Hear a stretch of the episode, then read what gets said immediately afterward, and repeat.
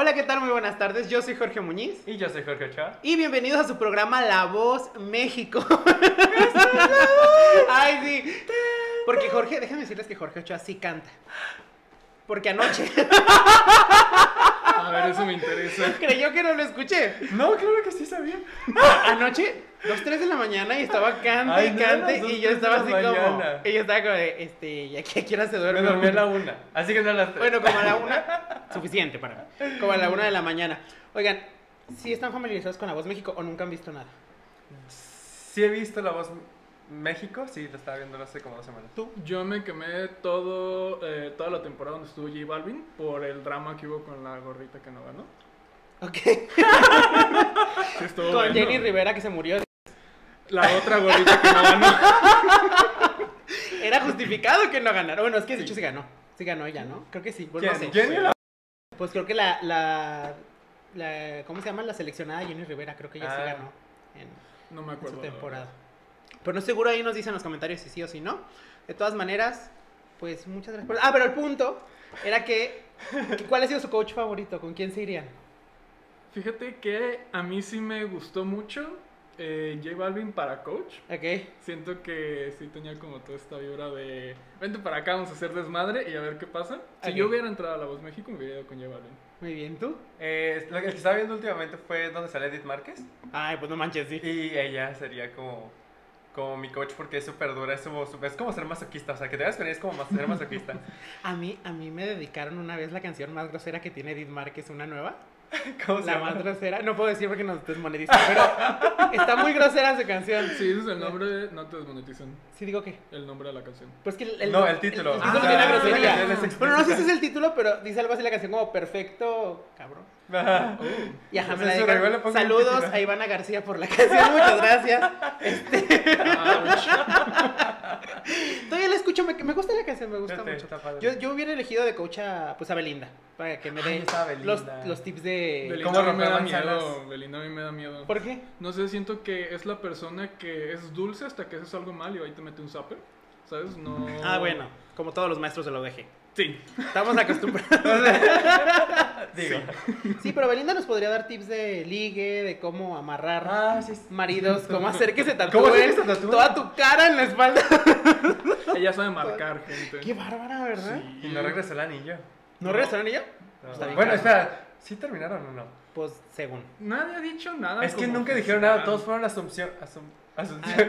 Asum- Digas. Todos estamos Todos asumiendo. Asumieron, todos asumieron que sí habían terminado porque se dejaron de seguir. Pero... Sí, simplemente como que borraron todo. Ajá. ¿Te imaginas que borraran todo y de repente salen con una cuenta conjunta?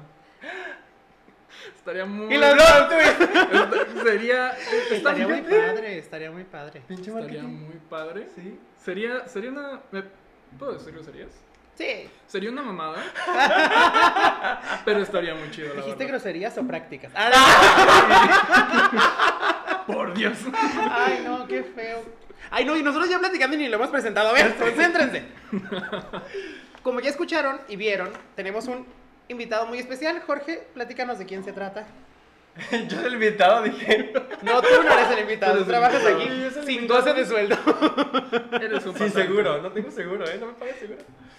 Ay, ¿Es mi culpa que AMLO haya cancelado el seguro popular? ¿No va? Híjole, qué incómodo se puso el ambiente. Este, ¿Quieren tiempo para platicarlo?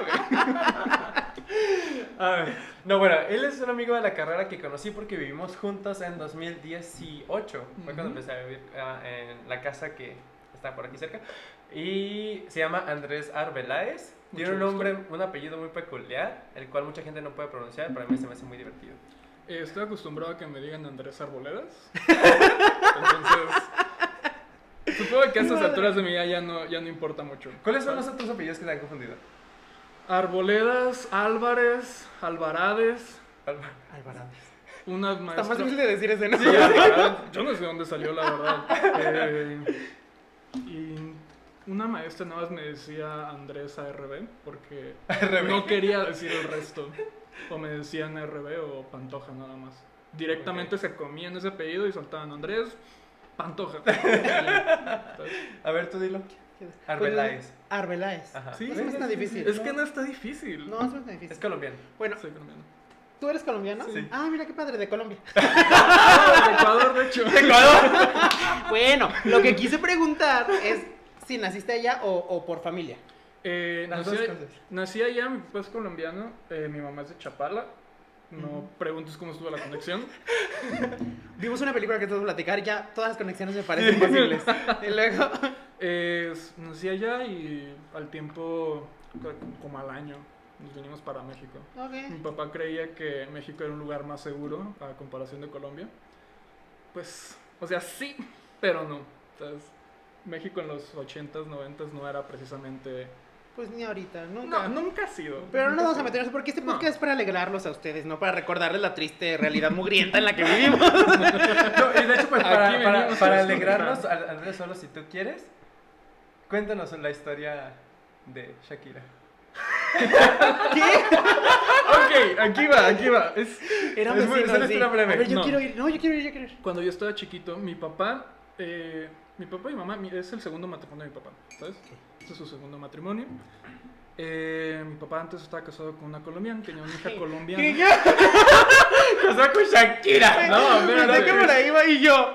Y la hija que tuvieron ese matrimonio, Alejandra, mi hermana, eh, pues siempre fue muy delgadita, muy acuerpadita. Antes tenía el pelo rubio chino. Entonces, a mí una vez, o sea, yo ya sabía para mis cinco años que existía esta persona. Y mi hermana Alejandra, de que ya veía fotos, iba a la casa y la fregada, ¿no? Entonces, un día mi mamá me pone el video musical de Hips Don't Lie de Shakira. Y yo quedé como Está fascinado. muy joven. Sí, sí. Estaba muy joven para ese contenido, pero no me arrepiento de eso. Oye, Eh, porque Hips Don't Lie está cuando estaba en la prepa. Pero sí. me puse el video de Hips Don't Lie. eh, yo quedé extasiado viendo a Shakira moverse. Y en mi mente dije, güey, yo he visto esa cara en algún lado. no. ¿Y luego? Y yo agarré, mi, mi mamá mostró en esos días, me mostró una foto de mi hermana Alejandra, cuando antes vivían en Chapala. Y yo vi una muchacha acuerpadita, rubia, delgadita y colombiana. Y veía el video de Gibson Live y decía, acuerpadita, rubia y colombiana, esta morra es mi hermana. güey. Esa morra es mi hermana, ¿no? Y, y así se quedó. Yo le dije a mi mamá como de que, ay, mira, mi hermana es Shakira, ¿no? Y mi mamá pues dijo, "Chin, mocoso Sí. pendejo, entonces le voy a decir que sí, ya. Y me dijo, sí. Ay, ¿tú Y así se quedó. Creyendo eso. Hasta los 15 años, güey. No, ya estabas grande. Ya estaba grande, pero nadie nunca me dijo nada al respecto. Nadie nunca me dijo que no. Es que su hermana no es, vive aquí, es, no, es mi en Australia. aquí. Ok. Todo el tiempo Entonces de no que se ve. Mi hermana ausente, Shakira en, en, en Todo, todo, todo, Todo encaja, coincidió en mi mente de niño de 5 o 7 años, güey, 5 o 6 años, güey.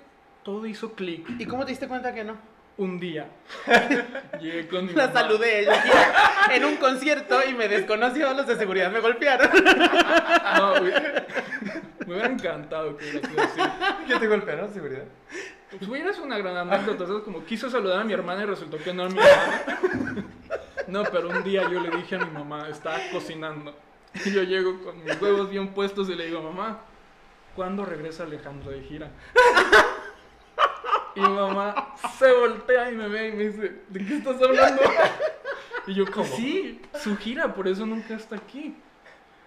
¿Cuál gira? ¿De qué, de qué estás hablando? Pues, mi hermana es Shakira. Yo ya lo sé, me di cuenta. Alejandra no es Shakira. Yo, ¿qué? Fue un golpe muy duro para mí. Me dolió más darme cuenta de que Alejandra no era di la Shakira. verdad, ¿lloraste? Sí, No. sí lloré. Porque a mí, yo, yo crecí con esa ilusión, ¿sabes? Claro. Y siempre dije como que, güey, por eso nunca está. Y a mí me gustaba que estuviera en la casa, me la pasaba muy bien con ella. Con Shakira, claro. Claro, mi hermana era Shakira. No, imagínate, ya se estaba saboreando el dinero. Sí, yo estaba diciendo como que, güey, no mames, cuando esté más grande me va a llevar de gira con ella, güey. Yo ya me imaginaba mi futuro por allá, ¿sabes? Imagínate, ahorita Ay. que hubiera sido cierto, ¿yo dónde estaría? Aquí no. Aquí. Bueno, además de ser hermano de Shakira, durante unos años en su mente, para mi cuenta, Yo los cuento. Sí, los sí, cuento. Sí, estaré bien. sí. puedes decir, fuiste 15 años hermano de Shakira y luego... Luego ¿ya me no? desconoció. Ajá. Y luego te desconoció. Negó a su familia y pues aquí Sí, estamos. claro. Claro, lo, lo tuvo que hacer para triunfar en el Sí, extranjero. yo entiendo tu sacrificio, hermano. Adelante ¿Usted? con lo que tengas que hacer. Usted se preguntará por qué tenemos invitados, este, nuestro tercer show, y dijimos, vamos a tener invitados, y pues dijimos, ¿cómo lo vamos a seleccionar? Aquí está, en esta carpeta, los méritos que trajeron al joven aquí. Nos cae bien. Y ya. Adiós, carpeta boomerang. Entonces, vamos a estar teniendo invitados y lo único que tienen que hacer es caernos bien. No se tienen que Ah, dedicar a nada de microbiología. En teoría yo lo conozco, pero yo lo conocí cuando yo estaba muy enfermo, ¿no? Sí. A punto de morir. Sí, está a punto de morir. Entonces, no sé, tengo vagos recuerdos. Yo como que recordaba que era rubio, que bailaba y que cantaba como Shakira. Como veía sus caderas como un dios. sí, Sí, yo decía, algo tiene que ver. No, pues yo hace mucho que lo conocí, bueno, hace un tiempo, pero yo estaba enfermo de hepatitis, como ya sabrán que casi me muero, pero no me morí. Y este, pues como que de ahí. Algo medio- borroso. Hizo la recuerdo borroso. Pero bueno, la verdad es que es un joven muy agradable y no tiene nada que ver con microbiología, pero tengo una teoría. Y es que en realidad todos sabemos de microbiología. Pero De no una u otra forma estás relacionado y es imposible no estar relacionado porque vives con esto todo el tiempo. Hay muchas prácticas que hacemos que tienen un fundamento microbiológico y a nosotros nos enseñaron que así se hacía y así lo hemos hecho toda la Ajá. vida y no entendemos que en realidad tiene un fundamento microbiológico. Hay cosas que hacemos eh, de higiene personal, de cómo guardar los alimentos, cómo preparar la comida, etcétera, que nos enseñan que así se hace, pero en realidad proviene de conocimiento científico. Así que en realidad todos somos microbiólogos en mayor o en menor medida. Pero ¿a qué te dedicas tú? Eh, yo estoy terminando la ingeniería en informática eh, y tengo un negocio propio de mantenimiento técnico. La verdad es que cuando me dijeron que... De computadoras. Sí, no, de aviones, güey. De- sí, no, de computadoras. Este, Es que entonces yo estoy muy molesto porque te acabo de decir que mi computadora quedó anoche bañando en ¿Vinagre? vinagre No de quería- chile jalapeño. ¿Y cómo no me dijiste? Pues, y yo todo preocupado dije, es que a ver si prende, porque literalmente hoy me desperté en la mañana y me di cuenta que dejé una bolsita con 10 pesos de chile jalapeño en la mesa, se tiró, pues hizo un, un charcote y mi compu quedó encima. Entonces me desperté muy preocupado, la vi y dije, no te pases. Porque aparte dije, no, nomás, o sea, una cosa es que te moje y otra cosa es que te moje con vinagre de chile sí, jalapeño. Una cosa es que se moje, otra cosa es que se cueza ahí en sus jugos. Dije, los vapores, todo mal. Entonces lo agarré y dije, ¿dónde la seco? Y pues lo puse encima del cojín que le acababa de regalar a la perra, que ya se lo desregalé. a nuestra perrita, le, un cojín que yo hice, se lo había regalado porque siempre se echaba ahí. Y de pronto vi el cojín, lo vi muy absorbente y dije, ay, te lo desregalo. A ver, trae para acá. No, ahí la puse toda la tarde. Y hoy dije, esperemos que bien. Él me vio, la prendí, estaba muy angustiado porque no prendía.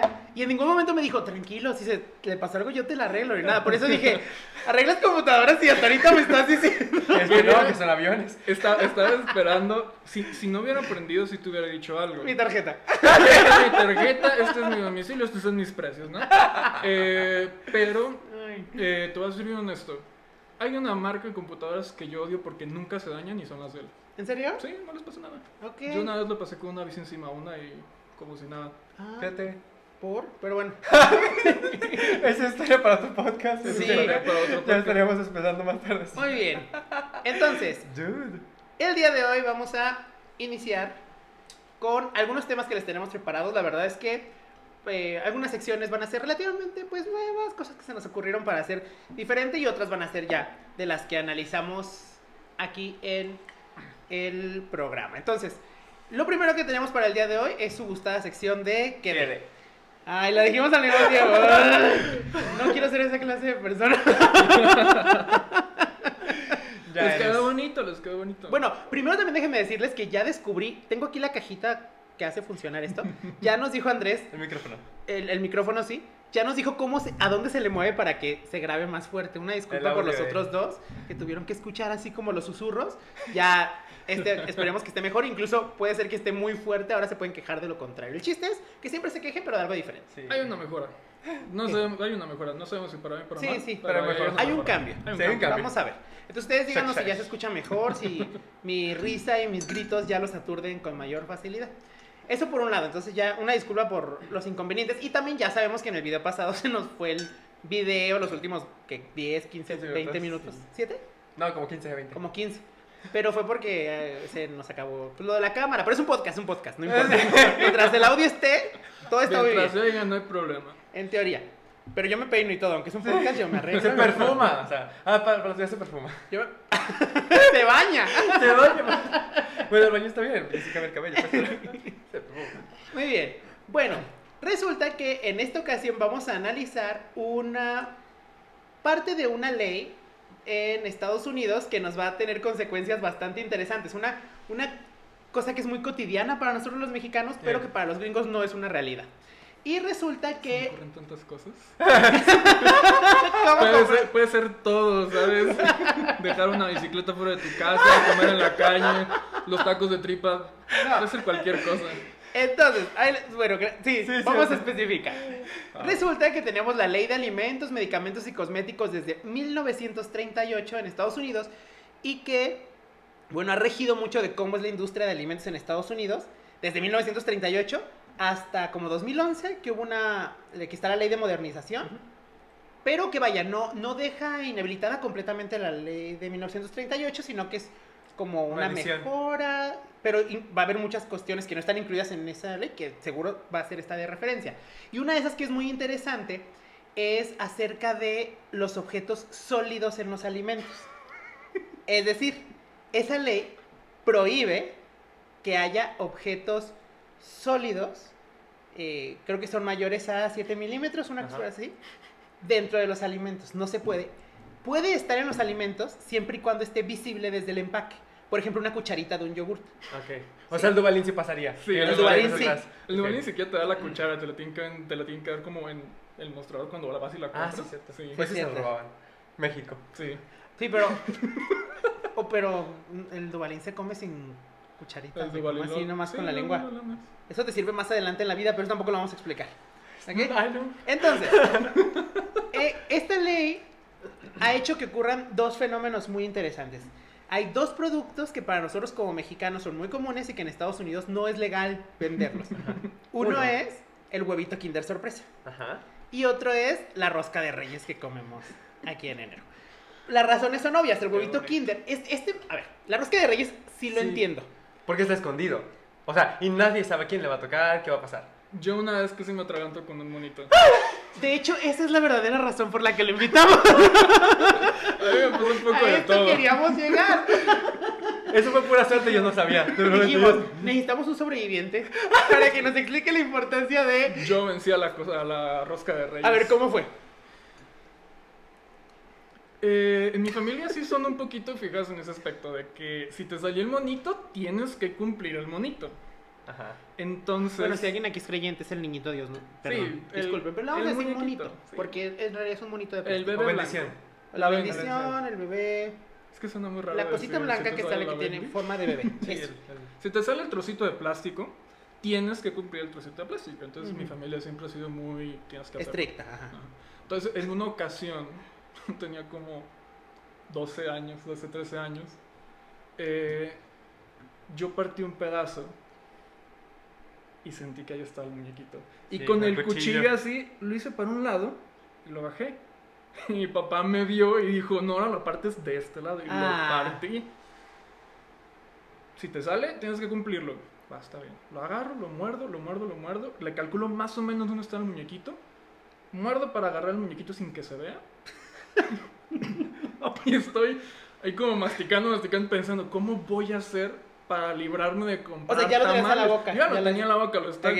Entonces, pensando así, la pendeja, me pasan un vaso de agua. Y yo me lo tomo. No. Y casi se me pasa el muñequito, empecé a toser, me puse rojo tat- hasta que pude escupir el muñequito. Y mi mamá se me quedó viendo. Me dijo, ándale por mañoso, que comprar tamales. Entonces, aparte del susto que casi me voy de que yo terminé rojo en el piso Claro. ahí, tratando de agarrar respiración, mi mamá también me estaba regañando por querer esconder al muñequito y aparte tenía que comprar tamales. Casi me muero en esa ocasión. Y es que, Fue una de varias. pero fíjate, ahí al menos tú detectaste que estaba como que... Hay gente que ni se da cuenta. Sí, es que El, justo... el problema, el problema al que entramos con esto, así ya desde el punto de vista científico, se le llaman peligros físicos, que ya hemos hablado un poquito de eso en otros Sí, podcasts, sí, pero se los vamos a recordar. Los peligros físicos son objetos duros, punzocortantes, que te pueden asfixiar, cortar, raspar o eh, romper un diente cuando los mueres, como las piedras y esas cosas. Cualquiera de todos ellos claramente no se deben encontrar en los alimentos. La industria de alimentos invierte una gran cantidad de dinero en detectores de metales, en máquinas de rayos X, en es- mecanismos de filtrado, Detectores de tamizaje, densidad. de- detectores de densidad, para evitar que eso pase. Pero los mexicanos decidimos hacer un pan y clavarle Un monito. un monito que tiene muchas probabilidades de asfixiarte, porque realmente puede ser. No me malentiendan, yo no quiero que la. Que la um, Rosca se cancele. no, yo amo, amo el, evento, me encanta. evento, no solo me encanta el pan, sino que aparte me encanta el, el- como la dinámica de que están todos ahí. A ver, estar ahí como de que te salió el monito, Sí, sí, ¿sabes? sí. No te lo ¿Viste- vayas a que ya comer. evolucionó? No, ¿qué? Ya hay roscas, ro- roscas de tacos. Ah, sí, he Y visto. que le ponen los monitos también así. Ah, Y la, están muy ricos. la rosca de muerto también, ¿no? Que es como con pan de muerto, pero la rosca de reyes con esa como... O sea, es El- muy bonito esto. Es ahí donde te das cuenta por qué México encabeza eh, La las listas de obesidad a nivel mundial. Ah, yo creí que... Pero dices, no importa. Yo creí que ibas a decir, es ahí donde te das cuenta que los millennials lo arruinan todo. Aparte. No podemos conservar ni una maldita tradición. Bueno, y no eres el único al que le ha pasado. Fíjense que, bueno, en realidad cada año hay como Incidente. Incidentes. alguien que se muere, ¿no? Yo por elegir uno, elegí uno del 2018 en Sonora. Una mujer que perdió la vida literalmente a las 8 de la mañana del sábado estaba desayunándose su rosquita de reyes en las oficinas que se encuentran en el centro de la ciudad por tragarse el monito de la rosca de reyes. Eh, su nombre pues se llama Brenda, no vamos a decir los demás datos. Disfrutaba junto con sus compañeros de trabajo de la tradicional rosca de reyes, o sea, se murió y en el trabajo. Ya con familia pues todavía... Pero Digo, lamentablemente falleció. Pero imagina que se hubiera pasado en el trabajo la carrilla. O sea, por menos te hacen bullying toda la vida. O sea, por menos. Imagínate. Piensen Pues- ustedes allá en su casa. Al menos cinco apodos que se les ocurran para el que casi se muere ahogándose con, con el niño. ¿no? Y la cantidad de albures. Bueno, yo ya, mi mente está. Deja, déjate eso, el historial en esa empresa, ¿sabes? Como de que, güey, ya no podemos hacer la rosca de reyes Accidente porque de hay, trabajo. hay gente tonta, Norma, la de contabilidad hace dos años,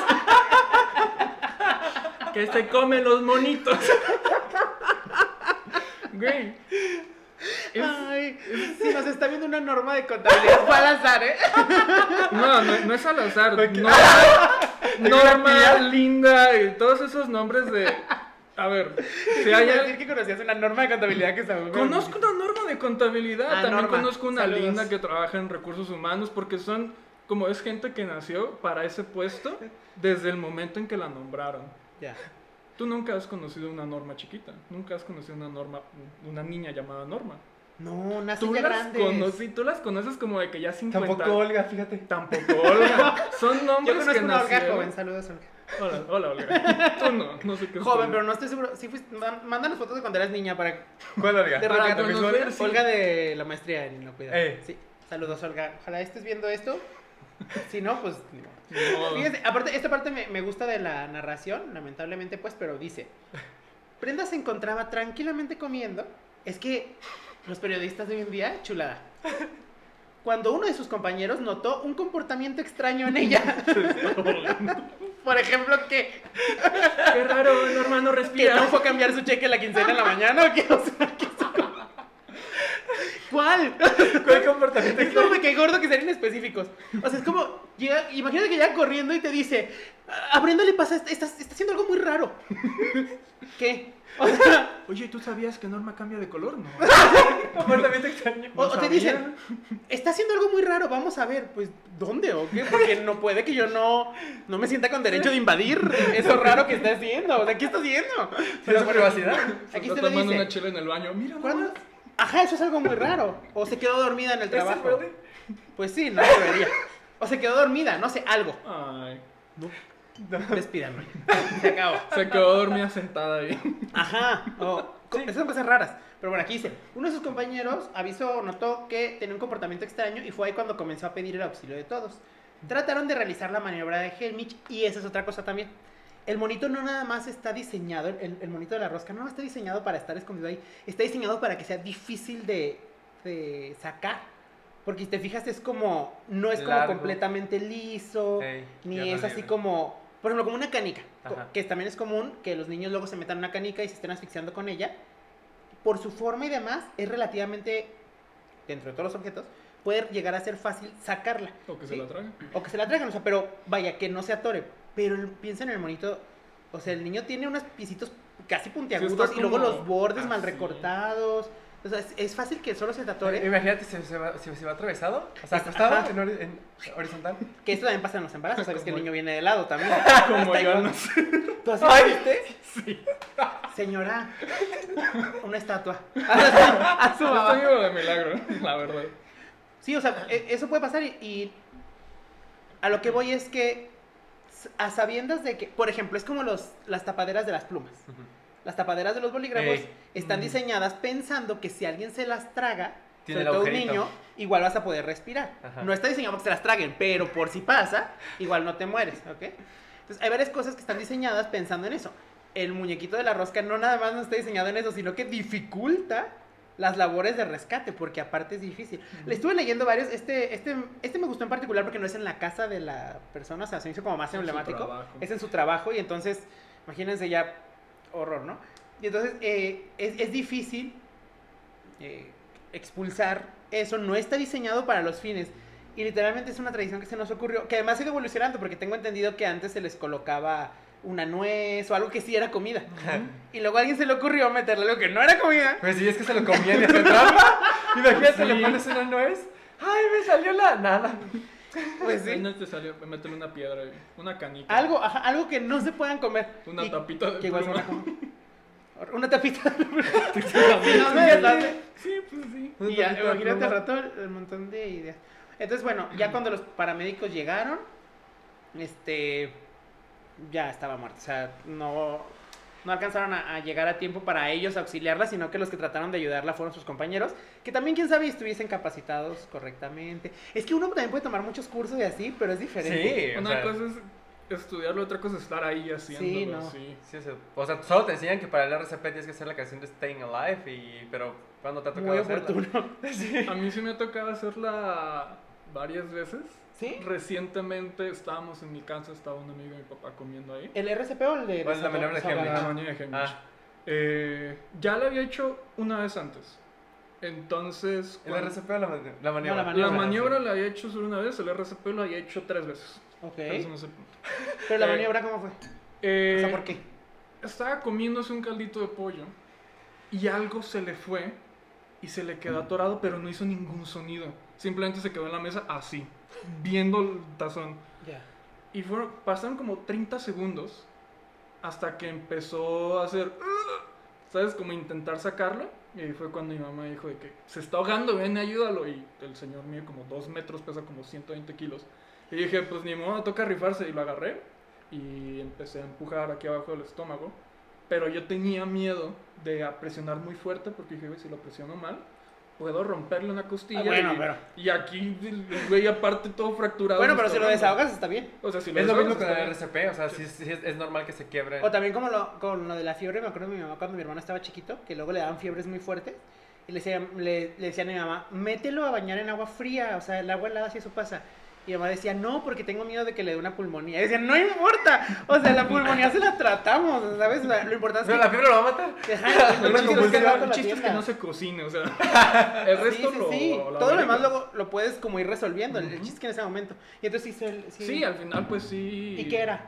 Era un pedazo de papa que no tragó. Que no masticó. Sí, no, no lo masticó y se le quedó atorado. Entonces empecé a empujarlo hasta que el pedacito de papa salió volando. ¡Pum!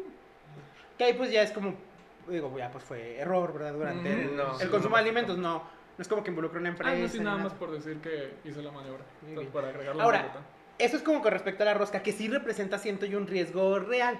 Pero ahora vamos con el huevito Kinder. Ajá. El huevito Kinder como tal no representa un riesgo real de que te vayas a comer el juguete mientras te estás comiendo el huevito Kinder, porque pues el huevito está separado. Y aparte viene en un empaque. Y es muy grande. Ajá. Es Sí, una o sea, píldora naranja. al final, ajá, o sea, al final aunque mordieras el huevo, porque normalmente, bueno, yo sí me lo comía como separándolo, nunca Sí, mordía el claro. huevito, porque separaba las dos mitades, pues ahí se ve, ¿no? Pero, vaya, aquí al- a, lo que quiero llegar es que cuando las empresas evalúan el nivel de riesgo que tienen de que algo así pase, tienen que conocer los hábitos de consumo. Ajá. ¿sí? Entonces, con base en eso tú estableces tu nivel de riesgo. Yo sí imagino perfectamente a los de Kinder viendo ningún problema en que viniera un juguetito en- envuelto en esa como capsulita. Porque para empezar, un niño con la boca chiquita, para empezar la capsulita según yo ni les cabe o con mucho trabajo, Ajá. ¿sabes? No se O puede. sea, no sería algo como... Pero por definición, digamos por terminología, Sí. durante mucho tiempo estuvo prohibida la comercialización del huevito Kinder en Estados Hasta la Unidos. fecha, ¿no? Hasta la fecha, pero ahorita les voy a decir una solución muy inteligente que hicieron los de huevito Kinder. Pero hasta la fecha, pues así, tal cual como nosotros lo conocemos, es un manjar. Y me dio mucha risa porque mientras hacía la investigación de este tema, me encantó leer así como de, durante muchos años, el huevito Kinder solo se pudo conseguir en América a través del mercado negro. Yo, válgame. Traficante de huevito Kinder, guau. O sea, que eran drogas, órganos y huevito Kinder. Metían, metían la hierba al huevito. prioridades. Pero hay tiendas de armas, o sea, prioridades. ¿Qué es más peligroso para un niño? ¿Sabes? Es como, concéntrense. El punto es que, pues sí, dije, no, la, la- el asunto. Pero para esto, y pensando específicamente en esta problemática, los de Huevito Kinder diseñaron una variante que yo no conozco, porque no sé si en México no se vende. Yo nunca la he visto, y literal, mientras estaba investigando esto fue que me enteré que existía, que se llama Kinder Joy. ¿Ustedes sí lo han oído o no? No. ¿Ves? Es que no- yo, si alguien conoce, díganos ahí si, si es común y yo estoy desactualizado o no sé. O si tienen, mándenme uno. Yo nunca he visto. Regálenme uno Aunque para sea una probarlo. foto, algo. Es que vi, si vi fotos en internet dije, mira, como que se ve rico. Se ve rico. Es, es igual, son las dos mitades, pero estas son de plástico. ¿sí? Ah, Lo abres y sí. por dentro están cerradas. Está todo envuelto como en aluminio. Ajá. Sí, o en sí, plástico, entiendo. Lo abres y están como las dos mitades selladas. Y en una lo abres esa mitad y, tiene avellana y en la otra tiene el juguete. O sea, Sí, que es, que es que literal están físicamente separados. Es un Una envase grande. No sé. Sí, no sé es, es muy grande. ¿Es grande? sí, es el que estoy pensando. Es un envase como así de grande en forma de huevito y dice Kinder Joy. Ajá.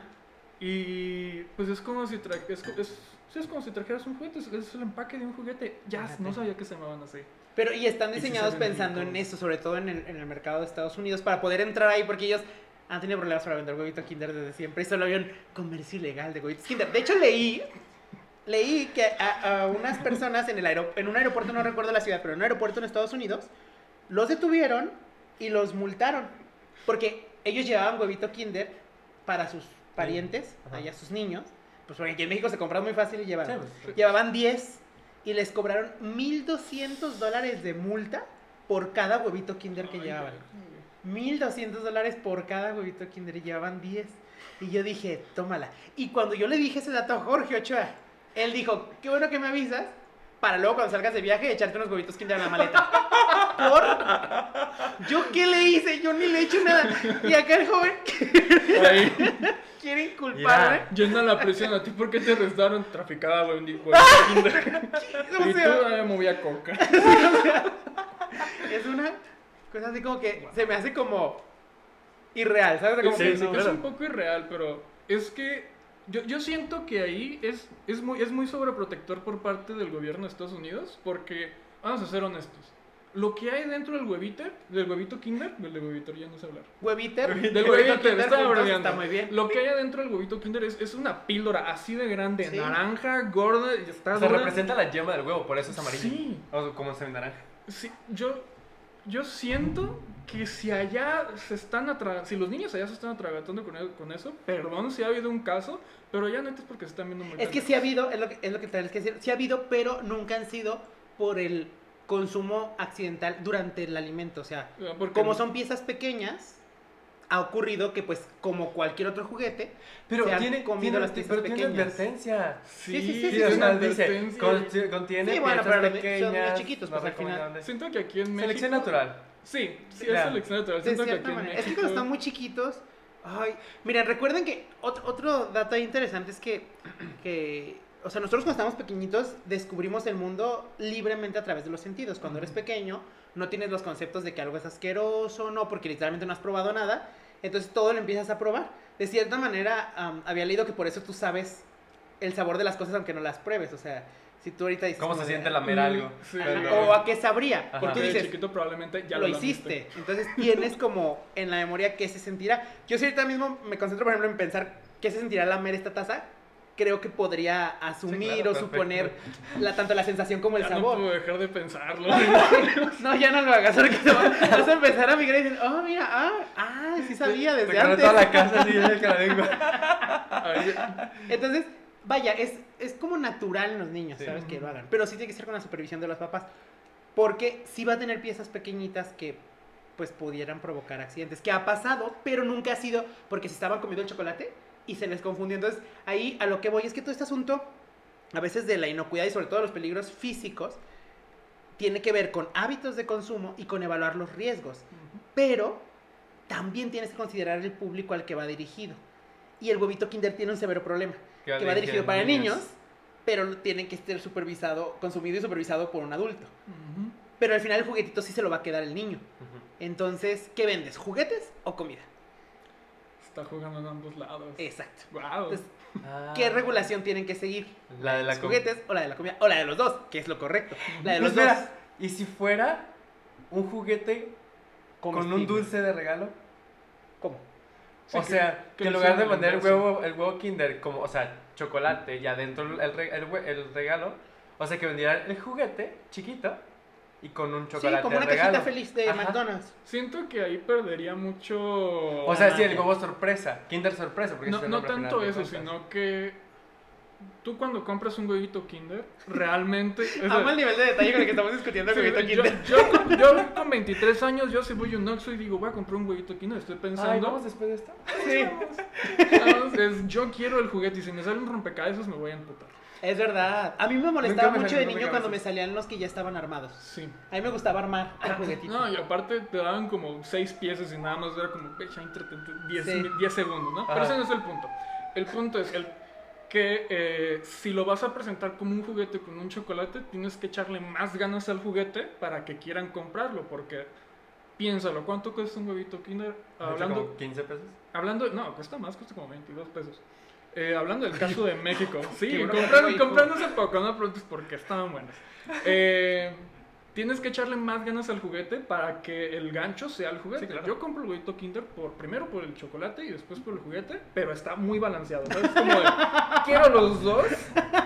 Sí, porque por sabor yo elegiría otro chocolate. Sí, Si fuera solo de sabor, creo que hay otros chocolates Sí. que me gustan más. pero el proceso es el juguete. Y yo voy consciente de que el juguete no es la gran cosa, pero quiero el juguete. Y son coleccionables. Y son y coleccionables. Si vas a irte por el lado del juguete, tienes que meterle más producción al juguete y descuidar Sí. el chocolate.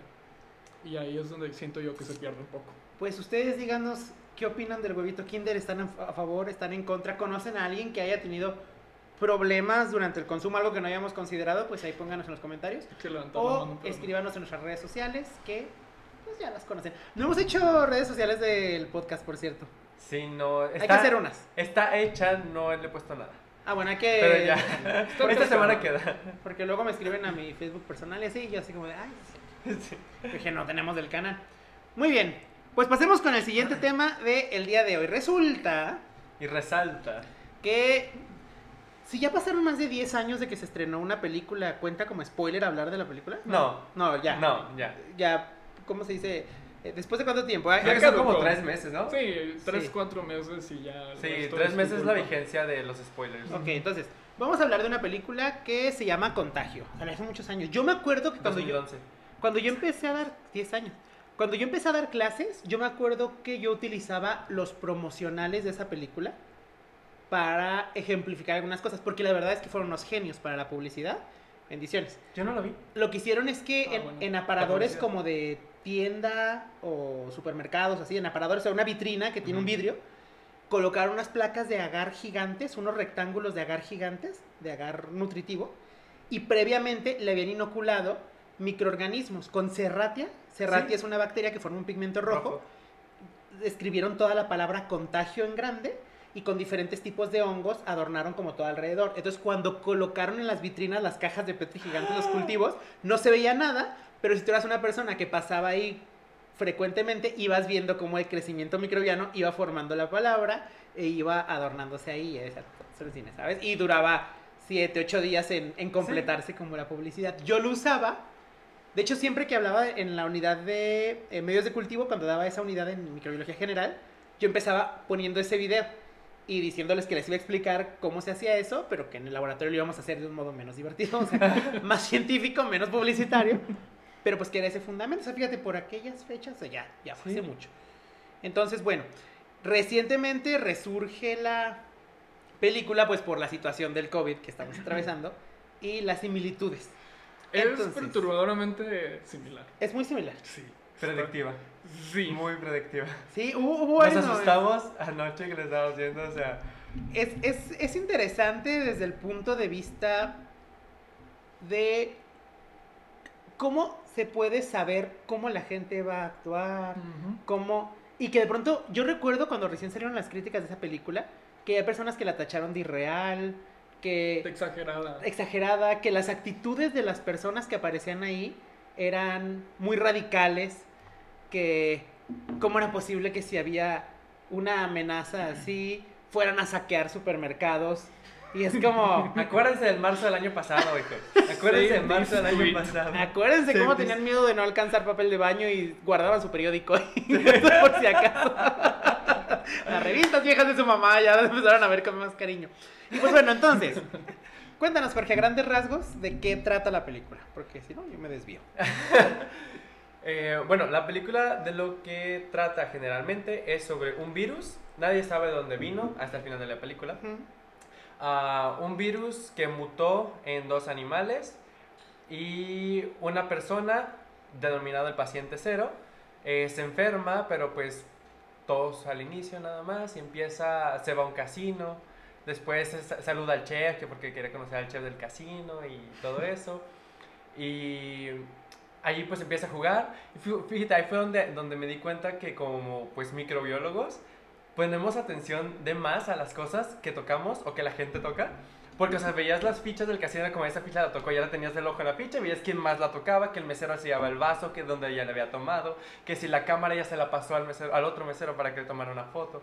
Entonces, pues estas personas empiezan con, con, con, con síntomas, los cuales eran muy particulares, que era una, una erupción cutánea, tos, fiebre y pues finalmente terminaban muriendo con convulsiones y le salía espuma de la boca, que no sé cómo se llama esa, esa condición.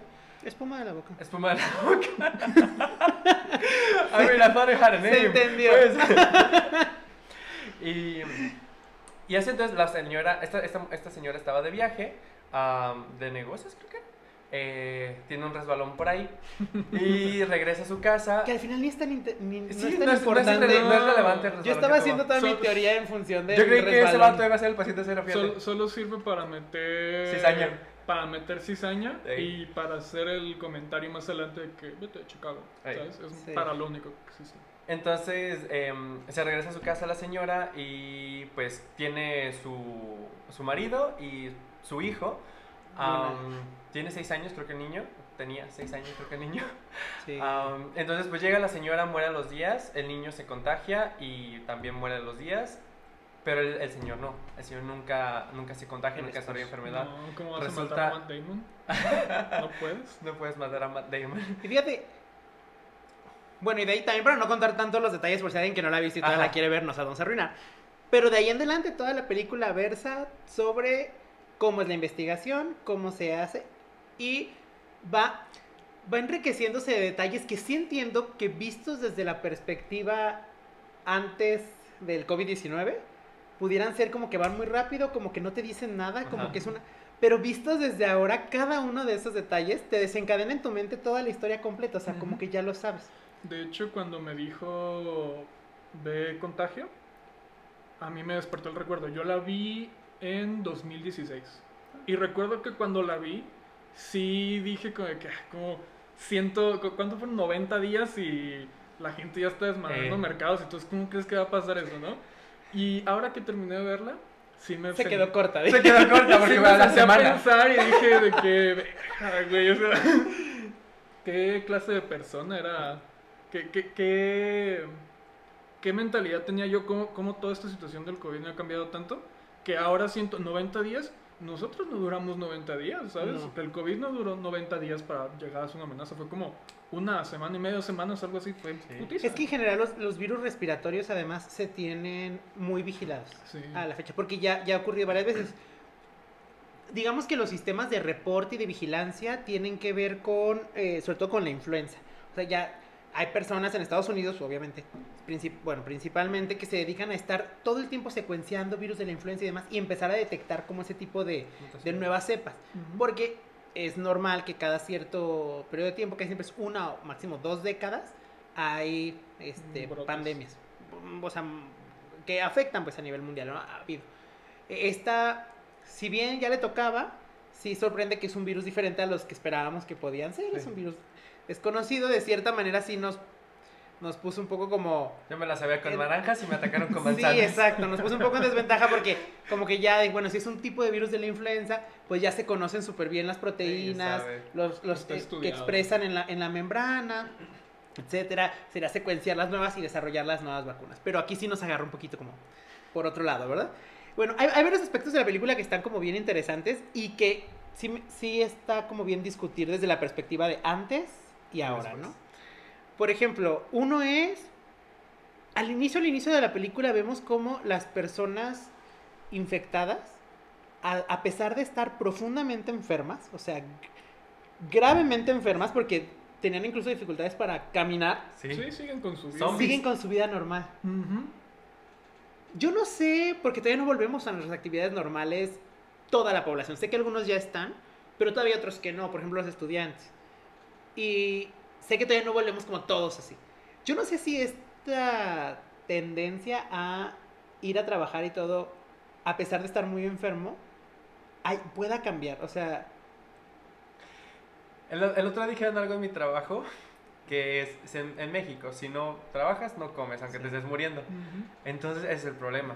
O sea, que no se entiende el, el hecho de la salud pública en México. Porque, por ejemplo, cuando fui a Canadá, allá, por el simple, a, a- a la, a la chava con la que me quedé, ella la incapacitaron permanentemente de su trabajo Guau. y el gobierno le está, le- o sea, le va a pagar de por vida el monto completo, el salario, el, sa- el salario íntegro así completo que le pagaban en el Claro. trabajo anterior.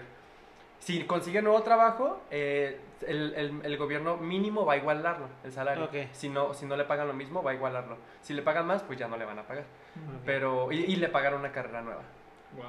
O sea, y eso fue por, por salud mental, ni siquiera física. O sea, fue por sí, salud porque pues mental. por algo estaba incapacitada. México tiene Entonces, mucho esta, esta cultura pues, de... ese es- Perdón. No, eso, o sea, que esa es, es la cultura. Sí, México tiene mucho esta cultura del trabajo duro y del esforzarse y de romantizar toda esta situación de que eh, yo voy a trabajar ocho horas diarias de lunes a domingo, ¿no? Sí. O sea, no es lo que pasa, pero se, se extiende mucho ese sentimiento. Y te das cuenta también en cómo se malacostumbran las empresas a que esa actitud siempre va a estar ahí, ¿sabes? Ese de que, güey, las horas extras las vamos a pagar con pizza, Sí. ¿sabes?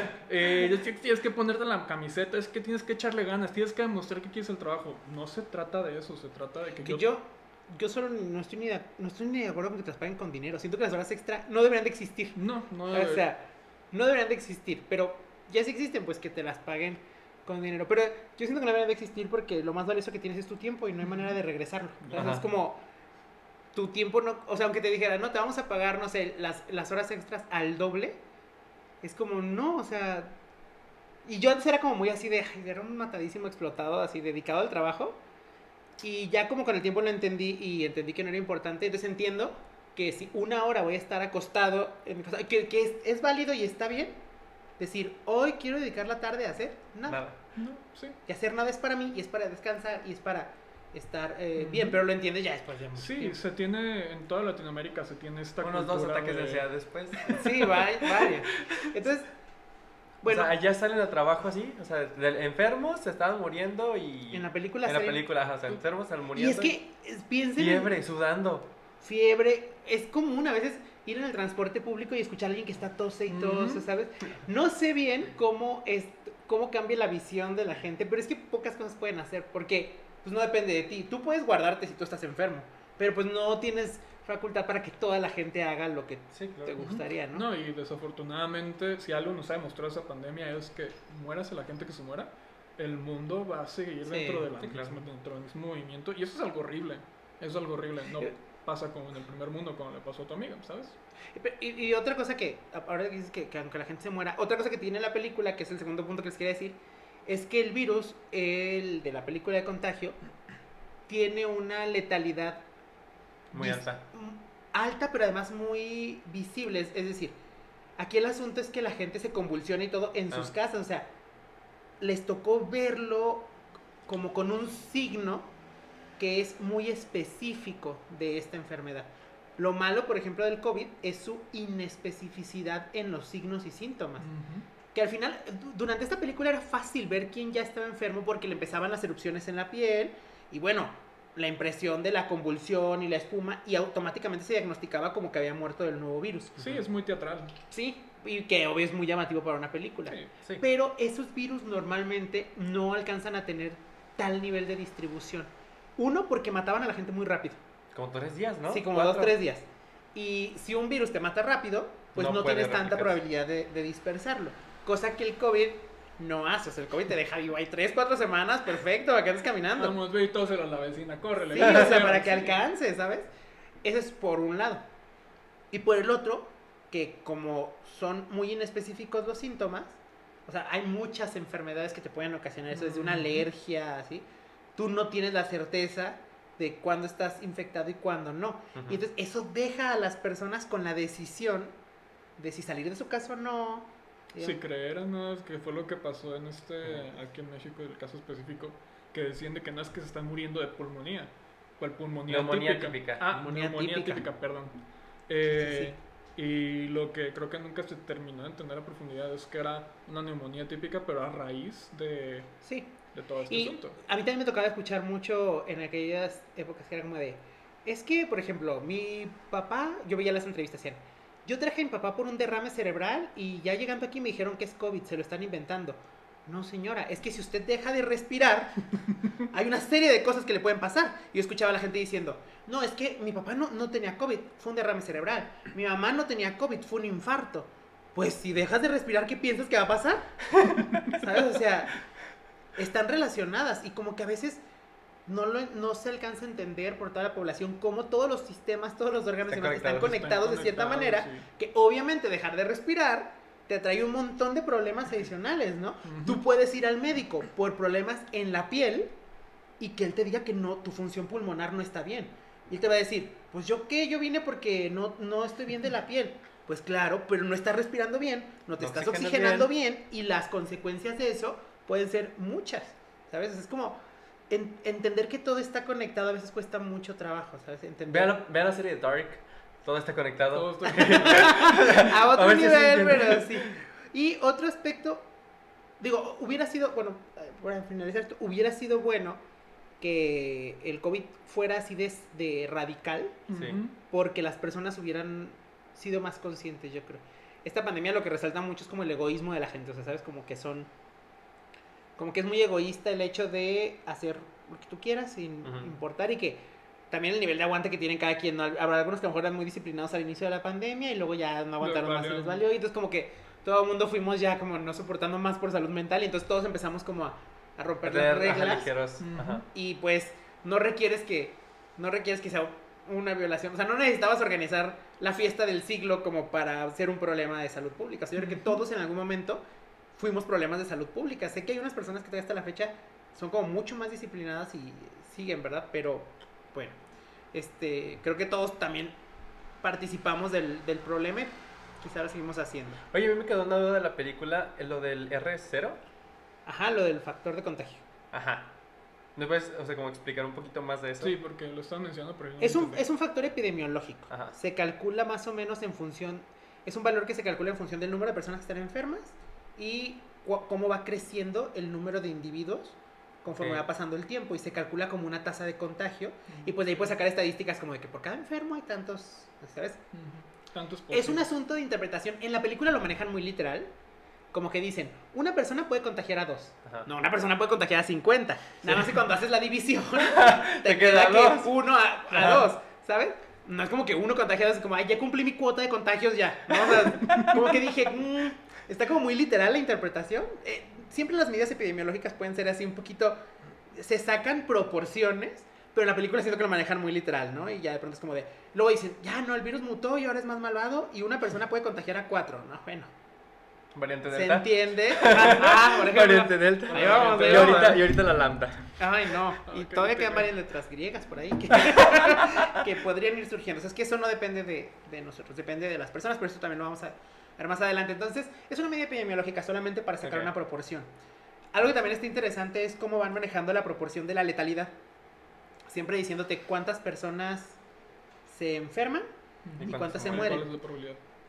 Ot- Una cosa que me gustó de la película es que de cierta manera representa, digamos, tipos como de sistema inmunológico a través de personas que se expusieron y nunca se enfermaron, a través de personas que literalmente nunca se enfermaron, pero creyeron que sí o fingieron que sí, como este Ah. señor. Este, en fin, o sea, como varias gente que se expuso y se enfermó. Ahora, algo que no quedó claro y que eso también es un problema de estas enfermedades, es que te decían, porque dijeron en algún momento, de hecho lo anoté por aquí, dijeron, por cada 10 infectados, dos se mueren. Pero ¿y los otros 8? Y eso no se abordó en la película. En la película se manejó más el virus como que todos los infectados parecían O se mueren Morir. o no se mueren. morirse. Sí. Entonces, no quedó muy claro que esta, como en todas las enfermedades, hay gente que se expone, se enferma y su sistema inmune lo resuelve bien o a través de cuidados médicos se puede resolver. Que ese es otro aspecto que creo que fue como el único que les quedó un poquito Volando. sí, Ahí sin esclarecer. Como decir, si hay gente que se expone. Yo pensé que la investigadora, Sí, ella va- iba a ser de las que se iba a enfermar, pero no se iba a morir. Ujú.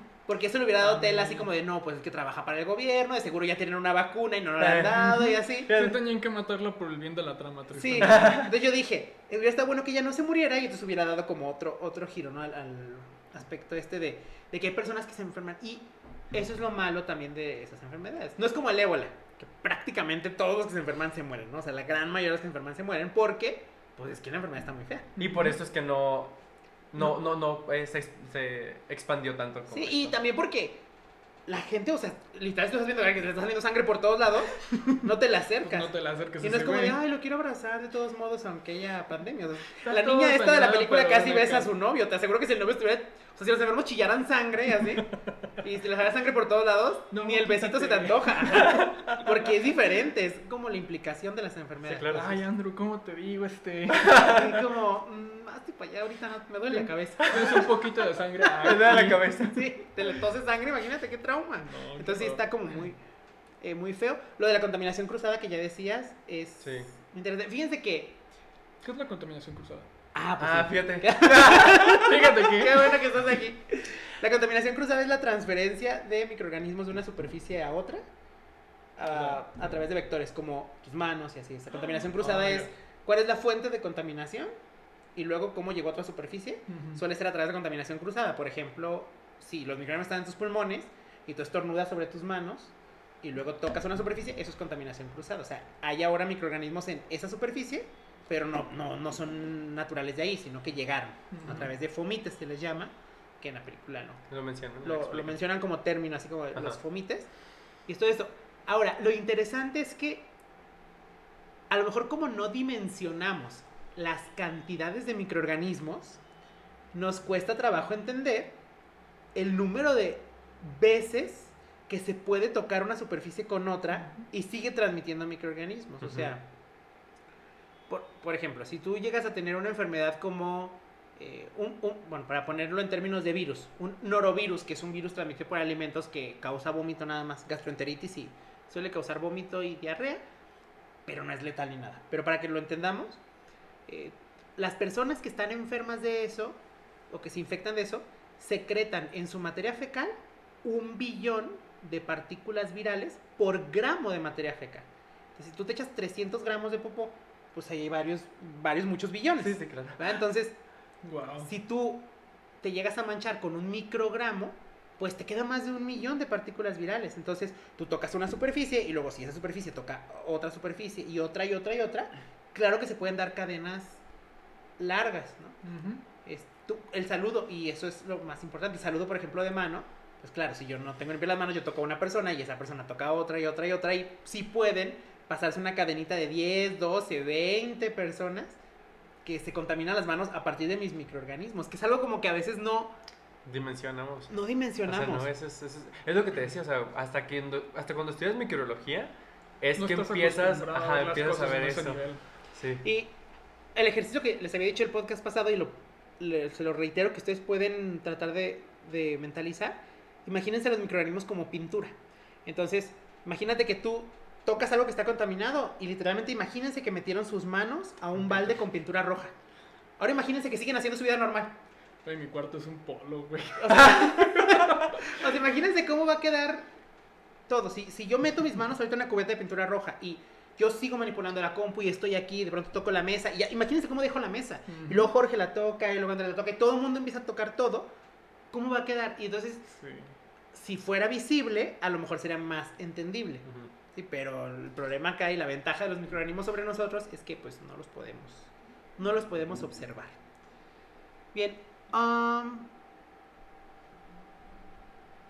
¿cómo, cómo vieron el, el asunto de em, la, la trazabilidad que se hizo de las diferentes ciudades a las personas? O sea, Lo de Hong Kong, que se fueron, de, que de ahí, luego ella se fue a Chicago, luego de Chicago se fue a no me acuerdo dónde. A mí me pareció bastante interesante el cómo lo manejan. Eh, siento que ese fue el aspecto, desde, desde mi punto de vista, de la ignorancia total de- del tema biológico, microbio- del tema de microbiología. Siento que ese fue el aspecto al que le puedo atribuir más realismo desde mi punto de vista.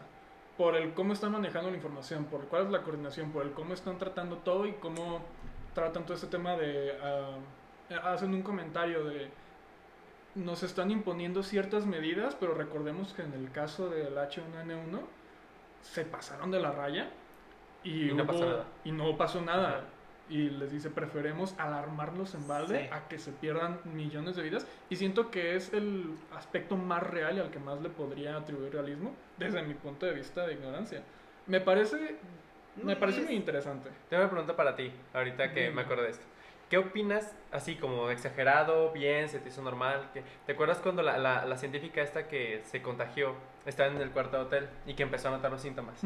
Marcó a recepción y dijo, necesito el nombre, número de Ujú. esta persona y de todos con Sí, los que pues, viven, claro. de todos con los que ha tenido contacto, sus familiares, amigos y todo. Sí, de- dentro de. En, en ese mindset, en, ese, en esa situación, yo hubiera. Si, si, yo, si yo hubiera sido la doctora, yo hubiera hecho exactamente lo mismo. Conoces la profundidad de este virus, porque conoces el riesgo, conoces lo La infeccioso que puede llegar a ser. Como mínimo, quiero todos los datos personales de esta persona para decirle, ¿sabes qué, güey? Hay chance de que te mueras en cuatro días. es lo más responsable que Sí, puedes es lo más hacer. responsable que sí. Porque también esa persona luego se expuso a más personas. Ujú. Fíjense, desde esta nueva perspectiva entonces, dos, hay dos planteamientos. El primero que les quiero hacer es, de pronto van a una fiesta. Ajá. Dicen, no manches, qué chida estuvo la fiesta. Había francesas, españolas, o, qué cagadero, chinitos y no sé qué, la, la. ¡Qué padre! ¿No? Estuvo súper chido. Conocí gente, conocí gente de todos lados. Y es como, y lo vemos desde esta perspectiva ahora y es como, pues sí. Y entonces, sí puede haber una persona, por ejemplo, un francés o una francesa, que venga aquí con un virus que No él, él normalmente se expone y ya no le pasa nada y que sí puede ser muy grave para ti. Y tú digas, ¿de dónde me enfermé? No sé. ¿Estuviste en contacto con alguien que estuvo enfermo? No. Fíjate No estuve en contacto con nadie que estaba enfermo. ¿Por qué? Porque el francés no Sí, estaba enfermo, Ajá. pero era portador. Ujú. Y el estado de portador es lo más grave que pasa también en, las- en, en esto de la No hay forma de darte cuenta hasta que sucede, ¿sabes? No hay forma de darte cuenta hasta que ya estás tirado en cama. Ay, ¿Qué me está pasando? Y, No. y, y ahí en la película lo manejan como muy rastreable. Pero es... Por el, por, desde el punto de vista de las personas que, les digo, es- este porcentaje de la gente que sí se, infi- sí se infecta y sí se muere. Pero hubo mucha gente que se infectó y no se murió y que probablemente eran transmisores. Entonces, Ujú. ahí Ni era como muy fácil de... Ajá, eran asintomáticos. O sea, ahí está muy fácil lo de, ay, estoy enfermo, pues déjame le hablo. Pero pues yo no estoy enfermo, pero sí me expuse a un enfermo, como cuando están haciendo esto de la oficina, donde estás trabajando, que está, juntan como varios compañeros. ¿Y tú cómo tuviste Ah, sí. contacto cuando rastrean al que está en el Sí. camión? ¿Tú cómo tuviste contacto? No, pues yo hice esto, yo hice aquello. Sí, me yo pareció hice- eso muy curioso que de repente todo el mundo sabía exactamente qué estaba haciendo a qué horas. Si, yo, si a mí me hubieran llamado de que, güey, ¿dónde estuviste hace tres días? No tengo idea. No sé qué desayuné hoy, no tengo idea. Sí, es difícil. Y ahí se pierde, se corta la cadena y valió madres. Y ahora, el otro planteamiento que les quiero hacer. ¿No les ha pasado que de pronto les llega un alimento así súper rico y dices, manches, qué rico está? Y a lo mejor vas a un restaurante muy elegante y dices, no manches, está bien caro. Claro, está muy caro porque el chocolate viene de Perú y las especias son de la India. Y esto es de aquí y esto es de allá. Y, la... y entonces tu plato también resulta ser Un popurrí. Esta mezcla y tú de pronto empiezas a escuchar, ay mira, qué curioso, ¿verdad? Ahorita hay un brote de tal enfermedad en la India y normalmente, por ejemplo, la canela que tú tienes en tu casa puede tener ese origen. Entonces, tú tienes canela que a lo mejor tú le... Y tú dirás, bueno, pues a, a lo mejor si me la como en un arroz con leche, que va a hervir mucho rato, no es problema. Pero si se la pones encima al chocomil, Ujú, Es un desmadre. ¿mataste microorganismos? Pues no. No. Ese es un tema que a mí siempre me ha llamado la atención y con el que yo he estado en contacto. O sea, mi También familia... te pasó. Ahí está. Eh, pues mi familia es de Colombia y a mi mamá le gusta mucho cocinar colombiano. Hay una variedad de frijol Ah, ok. que aquí en México no se puede conseguir. Hay uno muy parecido, pero no se puede conseguir. Pero en Colombia, esa madre crece debajo de las ajá. piedras, ¿sí? Y mi mamá, cada vez que vamos a Colombia, mi mamá compra de que la harina para hacer buñuelos, la especia tal cosa y tal cosa, pero en los aeropuertos no te dejan pasar esas Y entonces madres. ya entendemos por qué existe esa restricción. Sí, voy a seguir con esto un poquito. Mi mamá ha traficado kilos de frijol en la frontera Colombia-México muchas veces. Cuidado con lo que vas a decir porque así le, grabado. y porque así le pasó a Yostop. No, siempre ha querido, siempre ha querido, pero siempre la han detenido. Claro. Siempre, pues, una vez mi mamá se enojó mucho porque a una, la caja de harina para buñuelos aquí en México es muy cara. Estamos hablando de que allá en Colombia te cuesta 50 pesos y aquí te cuesta como 300. Y a mi mamá le gustan mucho los buñuelos y desafortunadamente siempre se las agujerean y terminas en un cagadero con la ropa. Ah, Pero eh, siempre sacan sus bolsitas de frijoles, siempre trae uno o dos kilos. Frijol y semillas y ese tipo de cosas. y no se las dejan pasar. No se las dejan pasar. Ha intentado sobornar a aduaneros de que te doy un kilo de frijol. No, señora, me va a dar los dos. Entonces, a mí siempre es un tema que me ha llamado la atención. ¿Qué tan profundo puede afectar el traer una variedad de frijol para acá? Mucho. Aparte de la, bio- la biodiversidad. Hasta que escuché de eh, un caso en Australia que los gatos son una plaga. Que los llevaron. Por llevar especies que no eran el caso. por- los, los- no eran muy comunes, algo así. Y había una variedad de. Aves, creo. Un, O de un ratón, algo así, y los llevaron para que cazaran ratones y controlaran la población. Ahora resulta que los gatos son especies ferales que no cazan por necesidad, sino que les gusta estar matando chingaderas.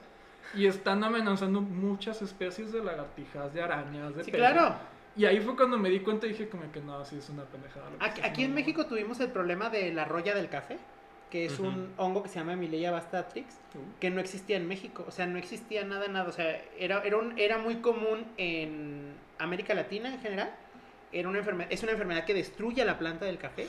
Y México estábamos libres de eso hasta creo que fue en 2013, si no estoy mal, ups. que se traficaron, se traficaron unos costales de café desde Colombia hacia Chiapas y esos, esos granos de café venían contaminados con Emileya y la roya hasta este 2021 que estoy hablando ya es una enfermedad endémica, de que antes no existía, Y el hongo ya. llegó y ya no lo podemos quitar, Algo así entonces ya pasa- existe. Así, algo así pas- pasa con el plátano, ¿no?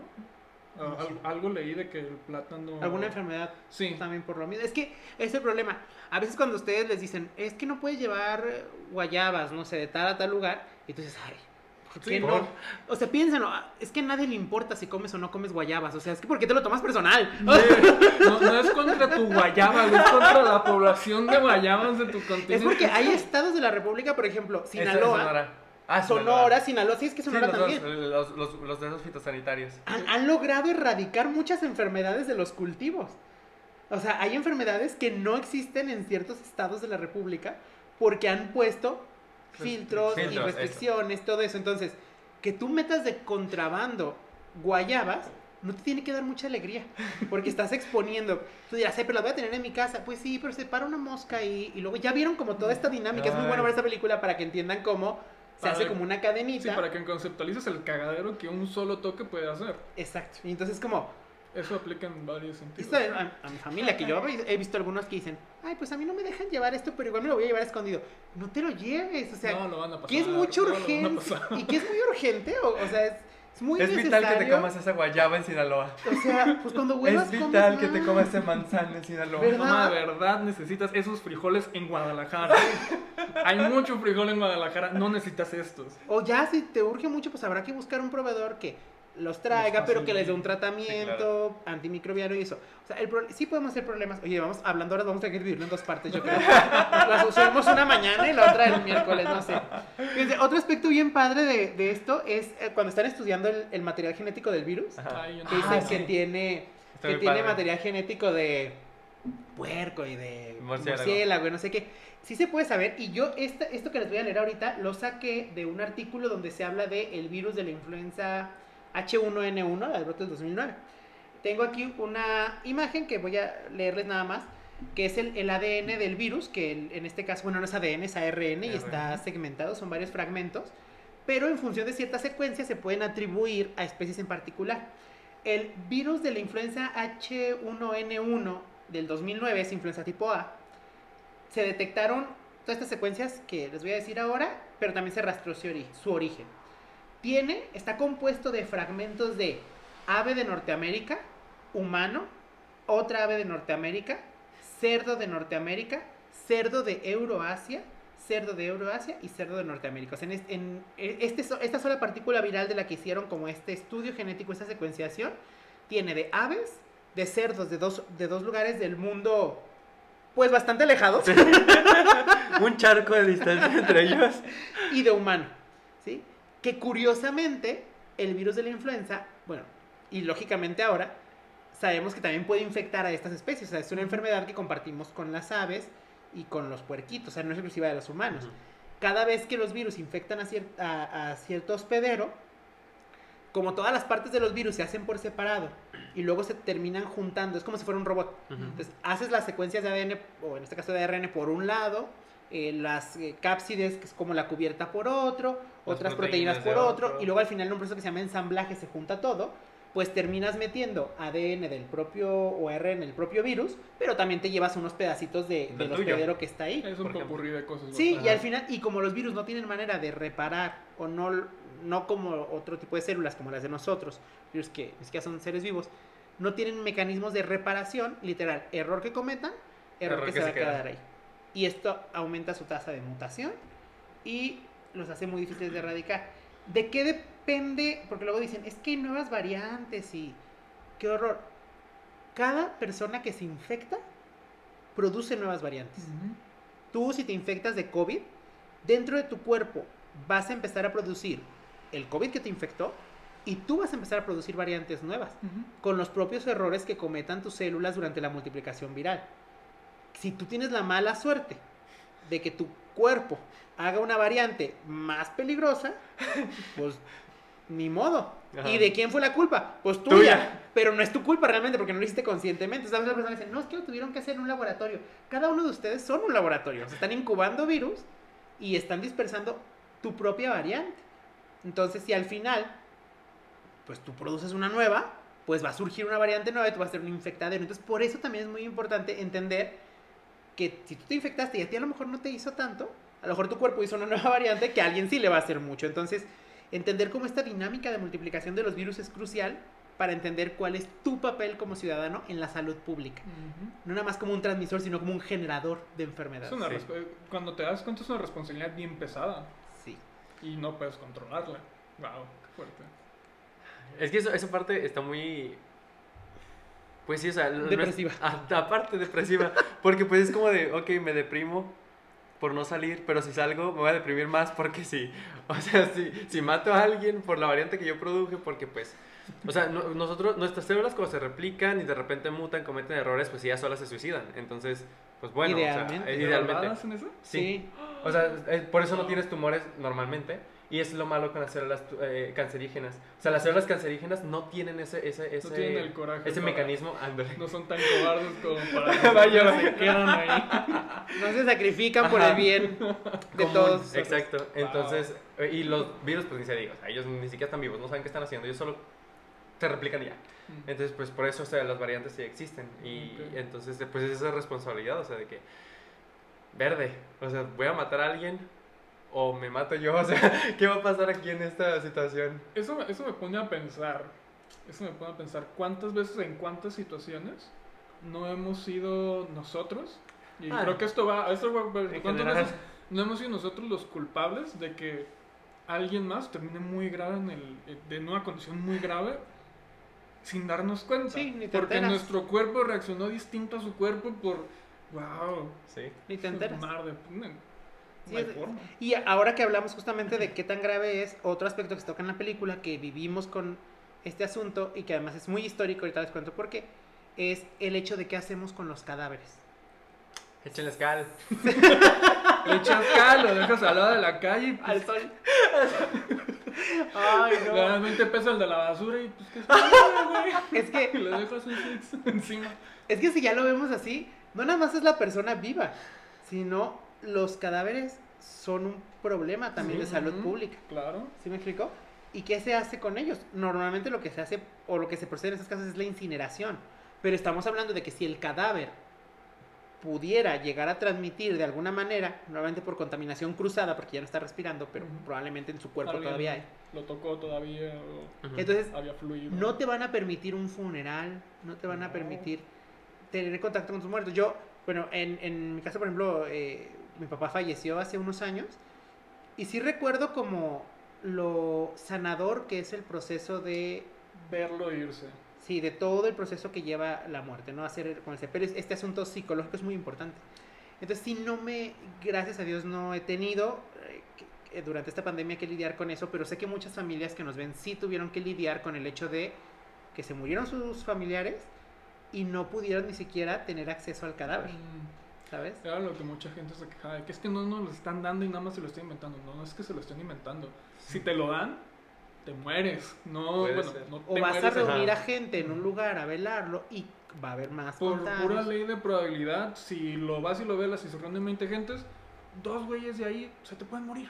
Ujú. A mí, eh, como anécdota personal, toda mi familia se contagió de, de COVID. Ok. Sí, tuvimos, eh, por un descuido de mi papá, salió un viaje y se contagió. Y yo tuve la suerte, porque fue una, una fortuna que fuimos a internarlo, y yo todavía pude acceder al área, al área de, ¿cómo se dice? Al área de COVID. COVID, al área de observación de COVID, para verlo varias veces. No voy a decir eh, el nombre del hospital para no quemar a San Carlos, al doctor Javier. Ah, No, eh, no voy a decir el nombre del hospital porque la verdad fue una re- irresponsabilidad de ellos muy fuerte, pero porque mi papá se quería dar de baja. O sea, mi papá nunca había entrado a un hospital en su vida, es un hombre de 70 años que jamás había entrado a un hospital. Y de repente, a dos meses de que muere mi tía por COVID, por neumonía típica, eh, ahí lo internan. Por exactamente lo mismo, pues se estresó mucho, ¿no? Pero sí recuerdo que fue muy impactante para mí cuando fuimos y lo dejamos y el doctor nos dijo de que si hay que entubarlo, despíanse porque las posibilidades de que sobreviva son muy bajas. Mi papá es un hombre de 70 años, hipertenso, ta, ta, ta. Que yo pudiera verlo todavía unas veces más, cada vez era como de que, bueno, Tal vez si ya paz. no pasa de aquí, lo vi una vez más. Y si ya no pasa de aquí, lo vi una vez más. Es, es algo bien choqueante y me acuerdo estar allá afuera del hospital llorando porque dije que, güey, mi papá se muere ahorita en 5 o 10 minutos como el güey que acabo de ver que se lo llevaron a Sí. chingar a su madre. Pobrecito señor. Mi papá tiene un 70% de probabilidad de que le suceda. Y cada vez que lo voleo a ver, dice que qué bueno, qué bueno que lo puede volver una, una vez más. Mi mamá no pudo, mi hermano no pudo, yo sí pude, afortunadamente está bien, afortunadamente se recuperó, pero sí es una sensación bien fea, Sí. sí, de que, güey, si se va, la Y es- última vez que lo viste fue en la silla de ruedas. Y, y es algo a lo que no estamos acostumbrados, o sea, nadie nunca estuvo Ni preparado. ni preparados. Y en general todo lo de la pandemia nadie estaba... Nos Preparado, de una manera en la que no podíamos sentirnos a gusto tomando las medidas. Tengo, tengo una pregunta que me surgió desde el inicio de la pandemia que en mi cabeza suena un poco lógica, pero si todo el mundo, todo el mundo, se guarda 15 días, ¿funcionaría de algo? Sí. O sea, literalmente sería la manera Es la de... idea. Ok. Eso trataron de hacer en las vacaciones de Semana Santa y Pascua. Era la idea, porque Sí, sí. en esos 15 días no íbamos a ir a trabajar muchos porque estábamos de vacaciones. Era como el periodo ideal. Y Sí. lo que pasó fue que se saturaron las playas y las carreteras de gente que se quería ir de todas Es que les digo, esta pandemia no nada más nos demostró la facilidad con la que un virus se puede dispersar, sino lo egoísta que es, es la ¿Qué gente. puede llegar a ser la gente? O sea. Esos 15 días nos hubiéramos encerrado todos, literalmente 15 días, y estuviera siendo muy diferente. Pero eso no pasó. O sea, nunca hubo un aislamiento total, y menos los 15 días de vacaciones. Y de ahí, todo se volvió un desastre. Al menos aquí en México, todo se volvió un asunto, pues prácticamente incontrolable. Y por último, el último tema que les quiero decir hoy es, o sea, de, de esta misma película, es el asunto de la famosa Forsythia. ¿A qué les sonó? Dióxido de cloro. O sea, ¿verdad? Que es increíble que lo hayan hecho con tantos años de anticipación y haya como tantos simbolismo que de verdad sí atravesamos. Resulta que los. Simpsons no son los únicos que predicen. O sea, fue la, la Forsythia, si no les ha tocado ver la película, pues un spoiler. Pero Ah. que no es spoiler porque ya lo vivieron. 10 años. Diez Es- años es, después. eh, un extracto de. Bueno, todo es un extracto naturista de una planta. Mm. Pura homeopatía, sí. Ajá. Y eh, bueno, en el caso de esta película, una persona, deci- un como bloguero. Ujú. Yo te traigo unos detalles. Un bloguero por ahí trató de, Health coach. de decir que una Bárbara del Regil de esa época. Una Sí. Pati No, no, no, Navidad. no, Pati. Navidad. De Navidad. Saludos, Ay. Pati. Re- recurrente mención de este podcast. Sí. Este, bueno, él dijo que se había curado con esto y así. Y el asunto es, y vuelvo al punto que había dicho antes. Si te decían que de cada 10 infectados, 12 morían, 8 no. Comieran lo que comieran y tomaran lo que tomaran, 8 no. Y depende de su sistema inmune. Pero si yo soy de los 8 que no me morí y de pronto digo, es que ¿sabes qué hice? Durante todo el tiempo que estuve enfermo, diario desayuné tamal. Entonces podemos decir que los tamales curan... ¡No! ¿Sí me explico? Entonces, por Sí. eso es importante la investigación científica, porque hay cosas que aparentemente están relacionadas y pues no, realmente no están relacionadas. ¿Sabes? Eso a mí me recordó cuando, cuando lo vi al final de la película que le decían de que ves que tú fingiste los síntomas. Estuvo, cosa y él fingió que estuvo enfermo. Eh, Me acordó mucho de una frase que me decía mi maestra de estadística. No en la universidad, porque nunca conocí a la maestra de la universidad. Nunca Saludos. fue en seis meses. Saludos, Gabriela. Ah, presencial. sí, pero estaba en presencial. Ah, así un chingo. Em, pero me decía mi profe de estadística en la prepa, me decía, tú puedes llegar y decir que en la temporada donde la, que la gente que come paletas es más propenso a ahogarse. ah, sí, hay Y una- puedes hacer esa relación y decir las paletas hacen que se ahogue Sí, la hay, gente. hay, hay, hay Un antecedente histórico Sí. de eso. Pero te estás obviando muchas cosas, como por ejemplo, la gente come paletas cuando va a la playa, cuando está en las piscinas, Cuando hace calor. Cuando hace calor, entonces, si no tienes todos los factores en cuenta y la desinformación la tomas como, si eso es, si esto es información no Sí. bien fundamentada, la tomas como algo real, haces un cagadero rapidísimo y no solamente en cuestiones de pandemia, en lo que sea. Un ejemplo bien claro de esto es las criptomonedas. Son, es un sistema económico virtual que se basa solamente en rumor y en cuánta gente tiene cuánta cantidad.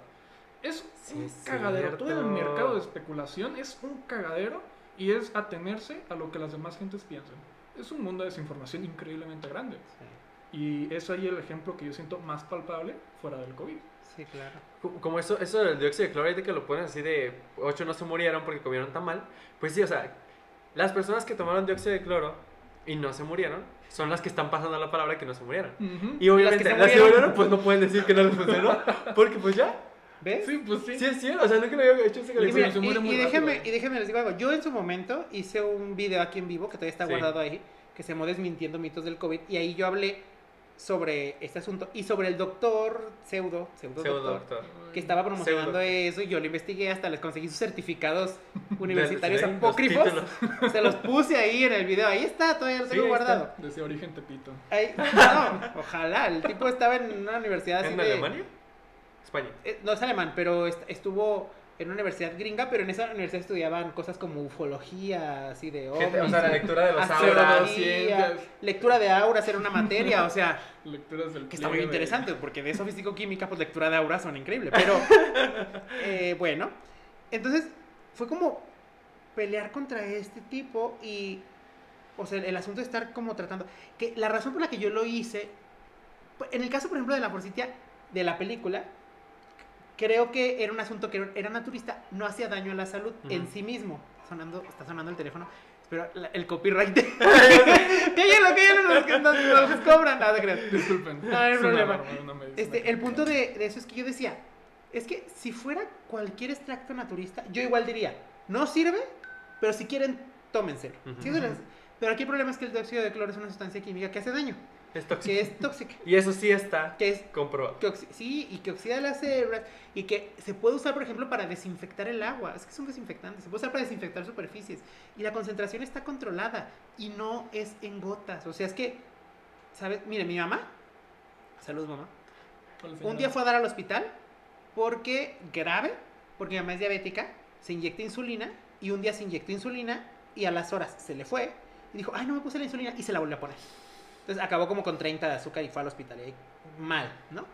A lo que voy es que La puede pasar, sí, y, y puede pasar que tú, si estás usando una sustancia que sabes que es tóxica, que aparte no te ayuda para nada, ¿por qué te la tomas? Y tú dices, es que pues nada más le pongo poquitas gotitas. Sí, pero puede ser que algún día se te vaya de más, que se te olvide, que... Y además, acuérdense que muchas sustancias tóxicas hacen daño por acumulación, es un daño como el alcohol. Ah, que de hecho una tip, perdón, una persona me peleó en los comentarios y dijo, dijo, pues yo tengo años tomando el dióxido de cloro y nunca me he hecho nada. Y yo le dije, mi papá decía eso del alcohol y se murió de cirrosis. mi papá duró años tomando alcohol. Años hablo desde que más de 20 que yo eh, tenía de, bueno, tenía de edad, o sea, más o menos cuando tenía como 23, creo. Estoy seguro que mi papá, 23 años, estuvo tomando alcohol. A ver, yo tengo una pregunta. ¿Bajo qué circunstancia, qué tiene que estar pasando para que digas, antes de la pandemia, voy a empezar a tomar dióxido de cloro? ¿Por qué? Había gente que lo hacía de todas maneras. Pero, o sea, yo sé, yo eso, sé que por- había por- gente, tengo, conozco a familiares amigos que antes de la pandemia ya tenían sus frasquitos de dióxido de cloro. Yo Porque este, pregunto, este, ¿por este hombre los comercializaba con milagro. Ajá, o sea, que te curaban todo. todo. Ah, Curaba todo. Es que, a ver, concéntrense. Si algo tan barato y tan fácil de acceder curara todo, ¿por qué hay tantos enfermos? no sería tan barato y tan fácil. ¿Y por qué hay tantos? Si curara el cáncer, ¿por qué hay tantas personas con cáncer? Si es tan fácil, si es tan fácil de preparar y de tener acceso y lo compras por Mercado Libre. A que O mate sea, ateos. Saludos. Entonces, si, Eh. algo, si algo es tan sencillo, ¿por qué hay tantos? Y luego dicen, es que la industria farmacéutica, bueno, ya, saquen a la industria farm- farmacéutica de la ecuación. Entonces, a ver, todos los enfermos que, de tal padecimiento que se tomen la sustancia, seguro, las personas cuando están en una situación de enfermedad grave y que la medicina tradicional no les da mucha esperanza, optan por todo ese tipo de medicina alternativa. ¿sí? Y hay cierta medicina alternativa que a mí en lo personal me parece que debes acompañar con tus tratamientos. Por ejemplo, aquella que tiene que ver con masajes, con meditación y todo eso, porque el estado en el que tú entras físicamente de relajación y demás ayuda, a tu tratamiento. cuerpo, sí. ¿sí? Pero de ahí a que te estés tomando una sustancia tóxica, o de ahí a que te estén este, sobando el aura, o sea, que ni siquiera te tocan. es como, bueno, si te relajas Te y voy eso, a pues poner ve. unas pero- piedras encima. Sí, dije, bueno, si te relajan, pues ve, pero entiende que vas para relajarte. Supongo que eso, eso afecta mucho. Eh, volviendo otra vez a una anécdota personal, eh, mi papá fue diagnosticado hace poco con miastenia gravis. Eh, realmente no existe un tratamiento como estable para eso y no sé si saben cómo, eh, qué es la enfermedad o qué hace. eso. Es una enfermedad que eh, hace que tu sistema inmune ataque los neuroreceptores que se Mm. encargan de mantener la cabeza en su lugar. Ok. Entonces, mientras más va progresando, o sea, se te caen los párpados, se te cae la cara, la mandíbula y hasta la garganta y dejas de respirar, no porque se contrae, sino porque ya no se sostiene. Ok. Entonces, muchos doctores, mientras mi papá estaba en este proceso de que, güey, no puedo levantar la cara por más de 20 minutos, le dijeron, métete a lo naturista pensando que te va a hacer bien. Porque en este tipo de casos lo que salva a los pacientes es El placebo. Es el placebo, es el placebo. Mi papá siguió con su tratamiento y eso fue lo que le dijimos. Métete lo que quieras naturista. ¿Quieres hacerle a los chochos? ¿Quieres hacerle a las agüitas? ¿Quieres meterte...? Porque le dieron Jugos. jugos, le dieron gotas de CBD. ¿Quieres meter? Métete de todo, pero no quites su tratamiento. Y le ha ayudado bastante a sentirse mejor, La pero actitud. la actitud. Y en ese punto sí entiendo, ¿sabes? Como el placebo de que, ay, me estoy sintiendo Mientras acompañe relajado". la vigilancia Sí, médica, pero se pues, acompaña. y no te haga daño, porque yo por eso hice el video y estaba muy molesto y duré días investigando al tipo. Y me fui a la página de su universidad, no más investigué, lo inve- investigué a sus maestros, o sea, ¿sabes? O sea, yo dije, ¿quién le da clases a este Sabía hombre? quién era su perro. Y, y lo peor fue que cuando me meto a la página de la universidad, en la página de la universidad hay un disclaimer que dice textualmente que aunque fulano es egresado de esa universidad, Alumni. no aceptan, no aprueban el El- uso del dióxido de cloro. Lo está diciendo un- No. una profesora que se dedica a dar clases de leer el tarot. Es que vio en nuestro futuro que era una idiotez. Supongo que ya entre, entre la gente que ya está medio loca, ya es como que no, este güey sí ya. Entonces, sí, fue como de.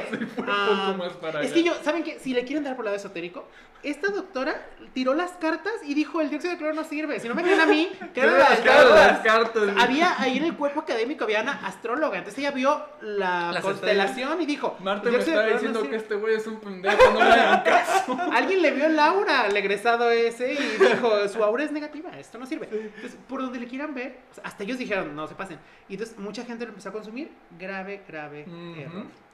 Bueno, conclusiones de la película. La película está buena.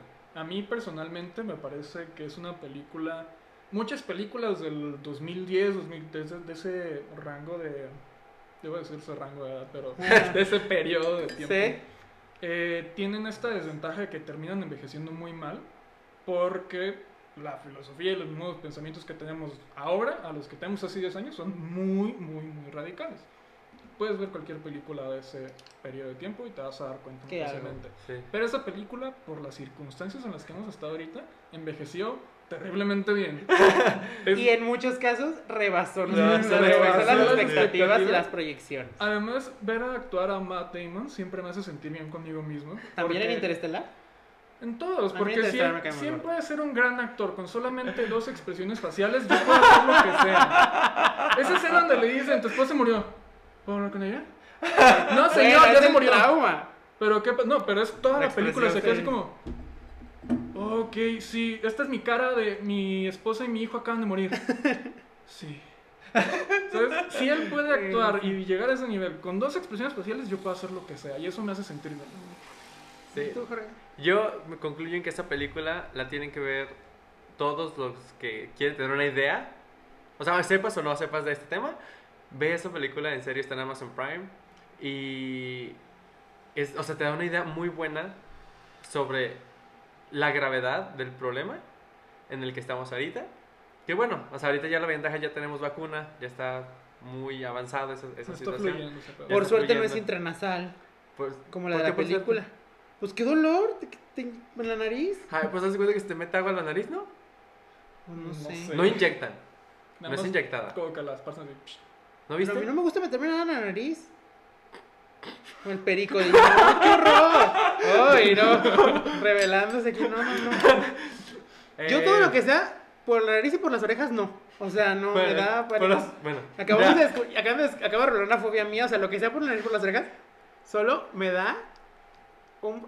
Es más, y también por los ojos. Yo nunca en la vida, ¿Te has puesto gotitas me los puedo, ojos? yo a mí mismo, nunca me puedo poner gotas a los ojos. Yo no sé por Por- qué. No porque no me atimo, no, no me atino, es porque no me animo, o sea, porque me da miedo. Ok. Es porque estoy así y tengo pánico. En los oídos, en la vida, siempre necesito ayuda y ya soy un adulto de 30 años que requiere, le dicen, te vamos a restar unas gotas para los oídos y yo por dentro digo, no, por favor, mejor inyectenme, o sea, Mejor es que no. por Y por la nariz, por los oídos y por los ojos, mejor no. Ah, perdón. Bueno, tenemos la vacuna. este, La vacuna es una película muy buena, desde un punto de vista microbiológico es excelente. Eh, conclusión, 10 de 10. La verdad es que sí, está muy, muy, muy padre. Sí, la recomiendo, sí, la, la volveré a ver, la vi, ya esta es la tercera vez que la veo. La primera vez la vi con mi mamá, me sirvió para enseñarle muchísimas cosas al respecto. Yo sí le estaba pausando que mira, es que ahí pasó este, te fijaste cómo tocó y así, entonces, chulada, para describir, o sea, visualmente, qué, qué está pasando. Entonces, sí, sí, sí, sí, Ahí también me- se recomienda. Me, me gustó, me gustó en general y creo que vista con la perspectiva de la actualidad es eh, infinitamente más significativa, mucho más simbólica y creo que no hay manera de que la veas sin sentirte personalmente identificado con algo. Sí, la algo, cosa. que no existió, el estar escuchando de nuevas cepas, el ver laboratorios de cierto nivel, el cómo los investigadores entre ellos o, o el gobierno cómo puede influir en que ciertos investigadores sí hagan no, el secuestro de esta investigadora para forzar haya vacunas, el tráfico de vacunas, o sea, toda esta situación, vaya, al final son problemas que, que, que se han visto Sentimos como exagerados, pero son reales. y ya a la, a la luz de la evidencia, ¿sabes? Yo, yo antes sí llegué, sí llegué a pensar en algunos momentos como de, ay, ni- ¿cómo puede haber gente tan, ay, tan irresponsable y así a esos niveles? Y pues ya no, no, no dudo nada.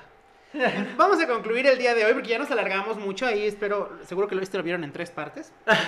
Pero bueno, el día de hoy preparamos Jorge y yo datos curiosos. Esta va a ser una nueva sección que no tiene nombre. ¿Le pusimos nombre? No, no lo pusimos. Pues vamos a dar tres datos curiosos. Él preparó tres, yo preparé tres y nuestro invitado preparó tres también. Solo que los invitados no tienen que hacer datos curiosos de microbiología, pueden ser de lo que ellos quieran para darle un poquito de variedad a esto y que también nosotros aprendamos De otras cosas. cosas claro. nuevas. Entonces, tres datos curiosos en menos de Un minuto. un minuto cada uno. No hay necesidad de poner cronómetro. Ah, bueno. Pero pues si alguien se extendió, pues ya es como rapidito. Ok, ¿quién empieza? ¿Quieres empezar tú? Sí, porque los tíos van a ser mejores y no quiero que No, me empaques. No, no, no, no, claro no. que no. Bueno, dato número uno. Antes de que se desaprobara la generación espontánea, se creía que la vida se generaba gracias a una energía que se nombró fuerza vital y fluía en el aire. Ok. ¿Y el éter? Sí. Ándale, fíjate, ¿cómo, ¿sí la conoces? Dos, en los 1800 se utilizaba gelatina como agente solidificante en los medios de cultivo, pero presentaba como mayor inconveniente su punto de fusión, ya que se volvía líquida en las temperaturas de incubación necesarias para ciertas bacterias. Fanny Hess, una cocinera y esposa de Walter Hess, propuso que se usara el agar como nuevo agente en lugar de la gelatina. Esto yo quiero decir que es curioso porque es una mujer la que aportó uno de los cambios más importantes a los medios de cultivo en la Y actualidad. si ustedes buscan en cualquier libro de microbiología, dice que el agar fue una aportación de Robert, Robert Koch. Koch. Y es mentira. Eh, Es, fue Fanny Hess. Sí. Y el tercero es que existe una bacteria que se encuentra en los sedimentos oceánicos de Namibia llamada Tiomargarita namibiensis, cuyo tamaño puede llegar a ser el necesario para ser vista con el ojo desnudo. La única bacteria que se La puede única ver. bacteria que se puede ver a simple Wow. vista. Se llama Tío Margarita. Está bien bonito su nombre. De hecho, tú, tú nos las enseñaste y es, es de mis favoritas Sí. desde que la mencionaste. Y aparte yo, todo tonto, decía siempre, "Ay, si algún día descubro una bacteria, le voy a poner como muñicela o algo así. Marcela. y alguien le puso una tío Margarita, ojalá se llamara Margarita. o. No, no le entiendo, pero me encantó. O sea, qué poeta. Muy bien, muchas gracias, Jorge. Vas. Eh, los bios no están relacionados con nada de esto. Obvio. sí, Dale. ahí va. Ajá. Eh, la orca es un depredador natural del alce, ya que estos pueden bucear 6 metros para comer algas. Ah, qué no sabía. Los alces bucean. Los alces bucean y las orcas son sus depredadores naturales marítimos. Eh, en 2010, Mazda tuvo que retirar alrededor de 60.000 coches de México, Estados Unidos y Canadá porque tenían una falla en un respiradero cerca del tanque de gasolina que hacía que las arañas incubaran ahí. Amigos aracnofóbicos, Sí, sí, Si saluditos. tienes un Mazda 6 del 2009 al 2011, vea que lo chequen porque chance tiene arañas y puede explotar. Ay, Ah. no. Y O chance se crea un Spider-Man. chance, no sé, no Vemos.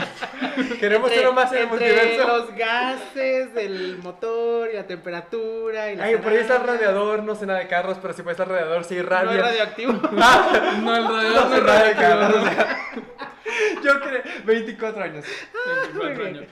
Y eh, mi último dato es que a la fecha del 2020, 52% de la información que había en Internet era manejada por bots maliciosos o no maliciosos.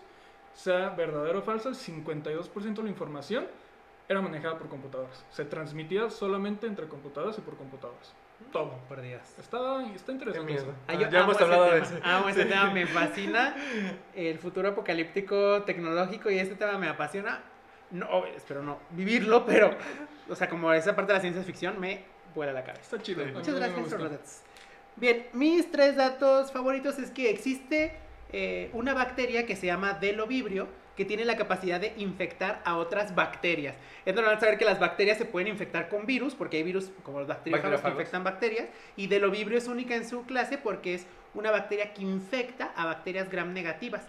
El tamaño de la bacteria gram negativa es importante en cuántos delovibrios se van a multiplicar. Una E. coli, por ejemplo, que es chiquita, saca 4 delovibrios. Bacterias más grandes pueden sacar hasta 20 eh, delovibrios por cada multiplicación. El segundo es que sabemos que existen enfermedades que compartimos los humanos y los puercos, los humanos y las aves, las estuvimos mencionando, pero existe una enfermedad que se llama la casiosis, que es causada por una levadura que se llama la Acacia loboi y que la compartimos los humanos y los delfines, así que eh, Ah. sí, es como muy curiosita porque no es como muy común, pero saber que los delfines y nosotros nos vamos a infectar Compartimos de lo mismo, está como... Poético. ¿En qué momento?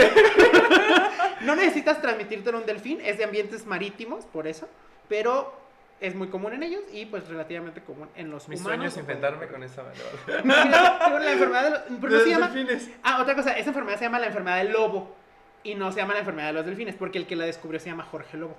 Es la enfermedad del lobo, Oh. es como el agua de limón, que Que es del chat, es como se va a la enfermedad del lobo. posibilidad ahí, la, la desperdicié, pero la aproveché chido. Sí, pues la enfermedad del lobo, que en realidad le da a los delfines y que también se transmite a los humanos, es como muy bonita.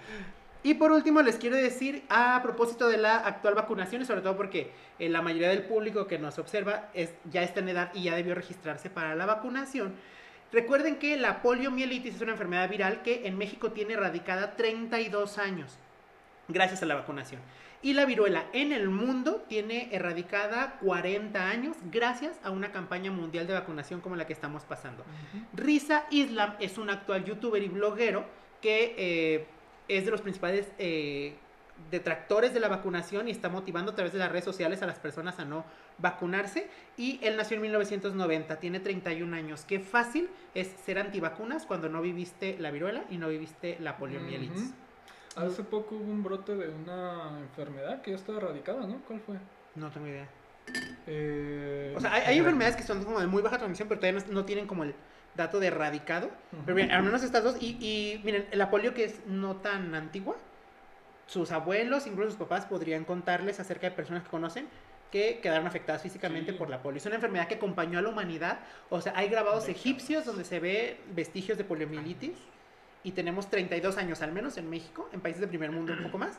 Pero al menos en México tenemos 32 años con enfermedad erradicada, gracias a la vacunación. Si ustedes conocen a alguien que sea antivacunas, les-.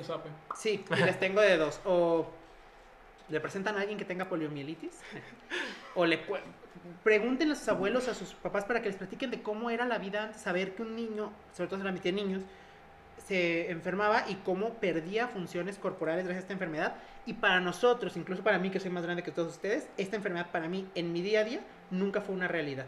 No fue algo que yo me preocupara, no fue que yo me enterara que un compañerito. Y eso es gracias a la No vacunación. la vacuna, Y no más. Bueno, ¿listos para despedirnos? Bueno. Pues muchas gracias por haber estado aquí una vez más con nosotros. Eh, recuerden que yo soy Jorge Muñiz Y yo soy Jorge Ochoa. y nos vemos. Espera, todavía no toca. Lo siento. Ah, no, sí, No, sí, otra vez.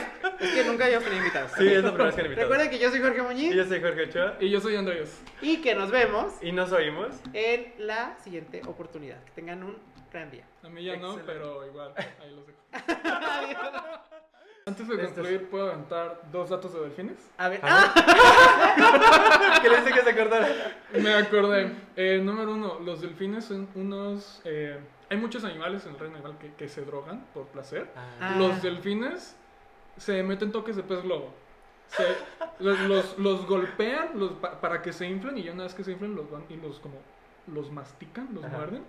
Sí, para la Para, toxina. para liberar la toxina los, me encanta. los, los pone high. Y segundo, eh, los delfines organizan violaciones masivas. Eso se ha escuchado también. Los delfines son un poco culeros. Sí. sí. Ay, Por eso Y- los Simpsons los usan como que un día nos van a invadir los delfines y así. Y no solamente de, de propios delfines, sino agarran especies así de que al azar y ahora todos contra él. Eh, uno extra que me acabo de acordar, ¿De delfines? durante de delfines. El proyecto MK Ah. Ultra, que fue una realidad, Sí. lo puedes buscar, eh, tenía una división encargada de tratar de enseñarle de- a, lenguaje a los delfines mediante estimulación inyectándoles LSD. Ajá. ¿Qué fue lo que pasó? Que un delfín se enamoró de su entrenadora y cuando la separaron, eh, fue y se ahogó, se, Dejó- ya no quiso a ya no respirar. quiso respirar, se deprimió y se suicidó. Entonces, Yo sí. estoy en contra de que enseñen a los delfines a hacer cualquier cosa porque yo estoy seguro de que hay delfines más inteligentes que muchos humanos. Sí, no, no quieres, no, molesto. no quieres enseñarle algo a alguien que organiza violaciones masivas, ¿sabes? Lo que sea, no se lo quieres enseñar, que se quede ahí como está. Y ya, Oye, es los, los delfines, aparte de en lo de la droga, no- o sea, entiendo que lo hacen, pero ¿se podrán volver adictos? Sí. Pues sí. Fuerte. Un delfín adicto, o sea, ya Al pez globo. Habrá rehabilitación y todo. Es que esto me abre un mundo de posibilidades. Delfines anónimos.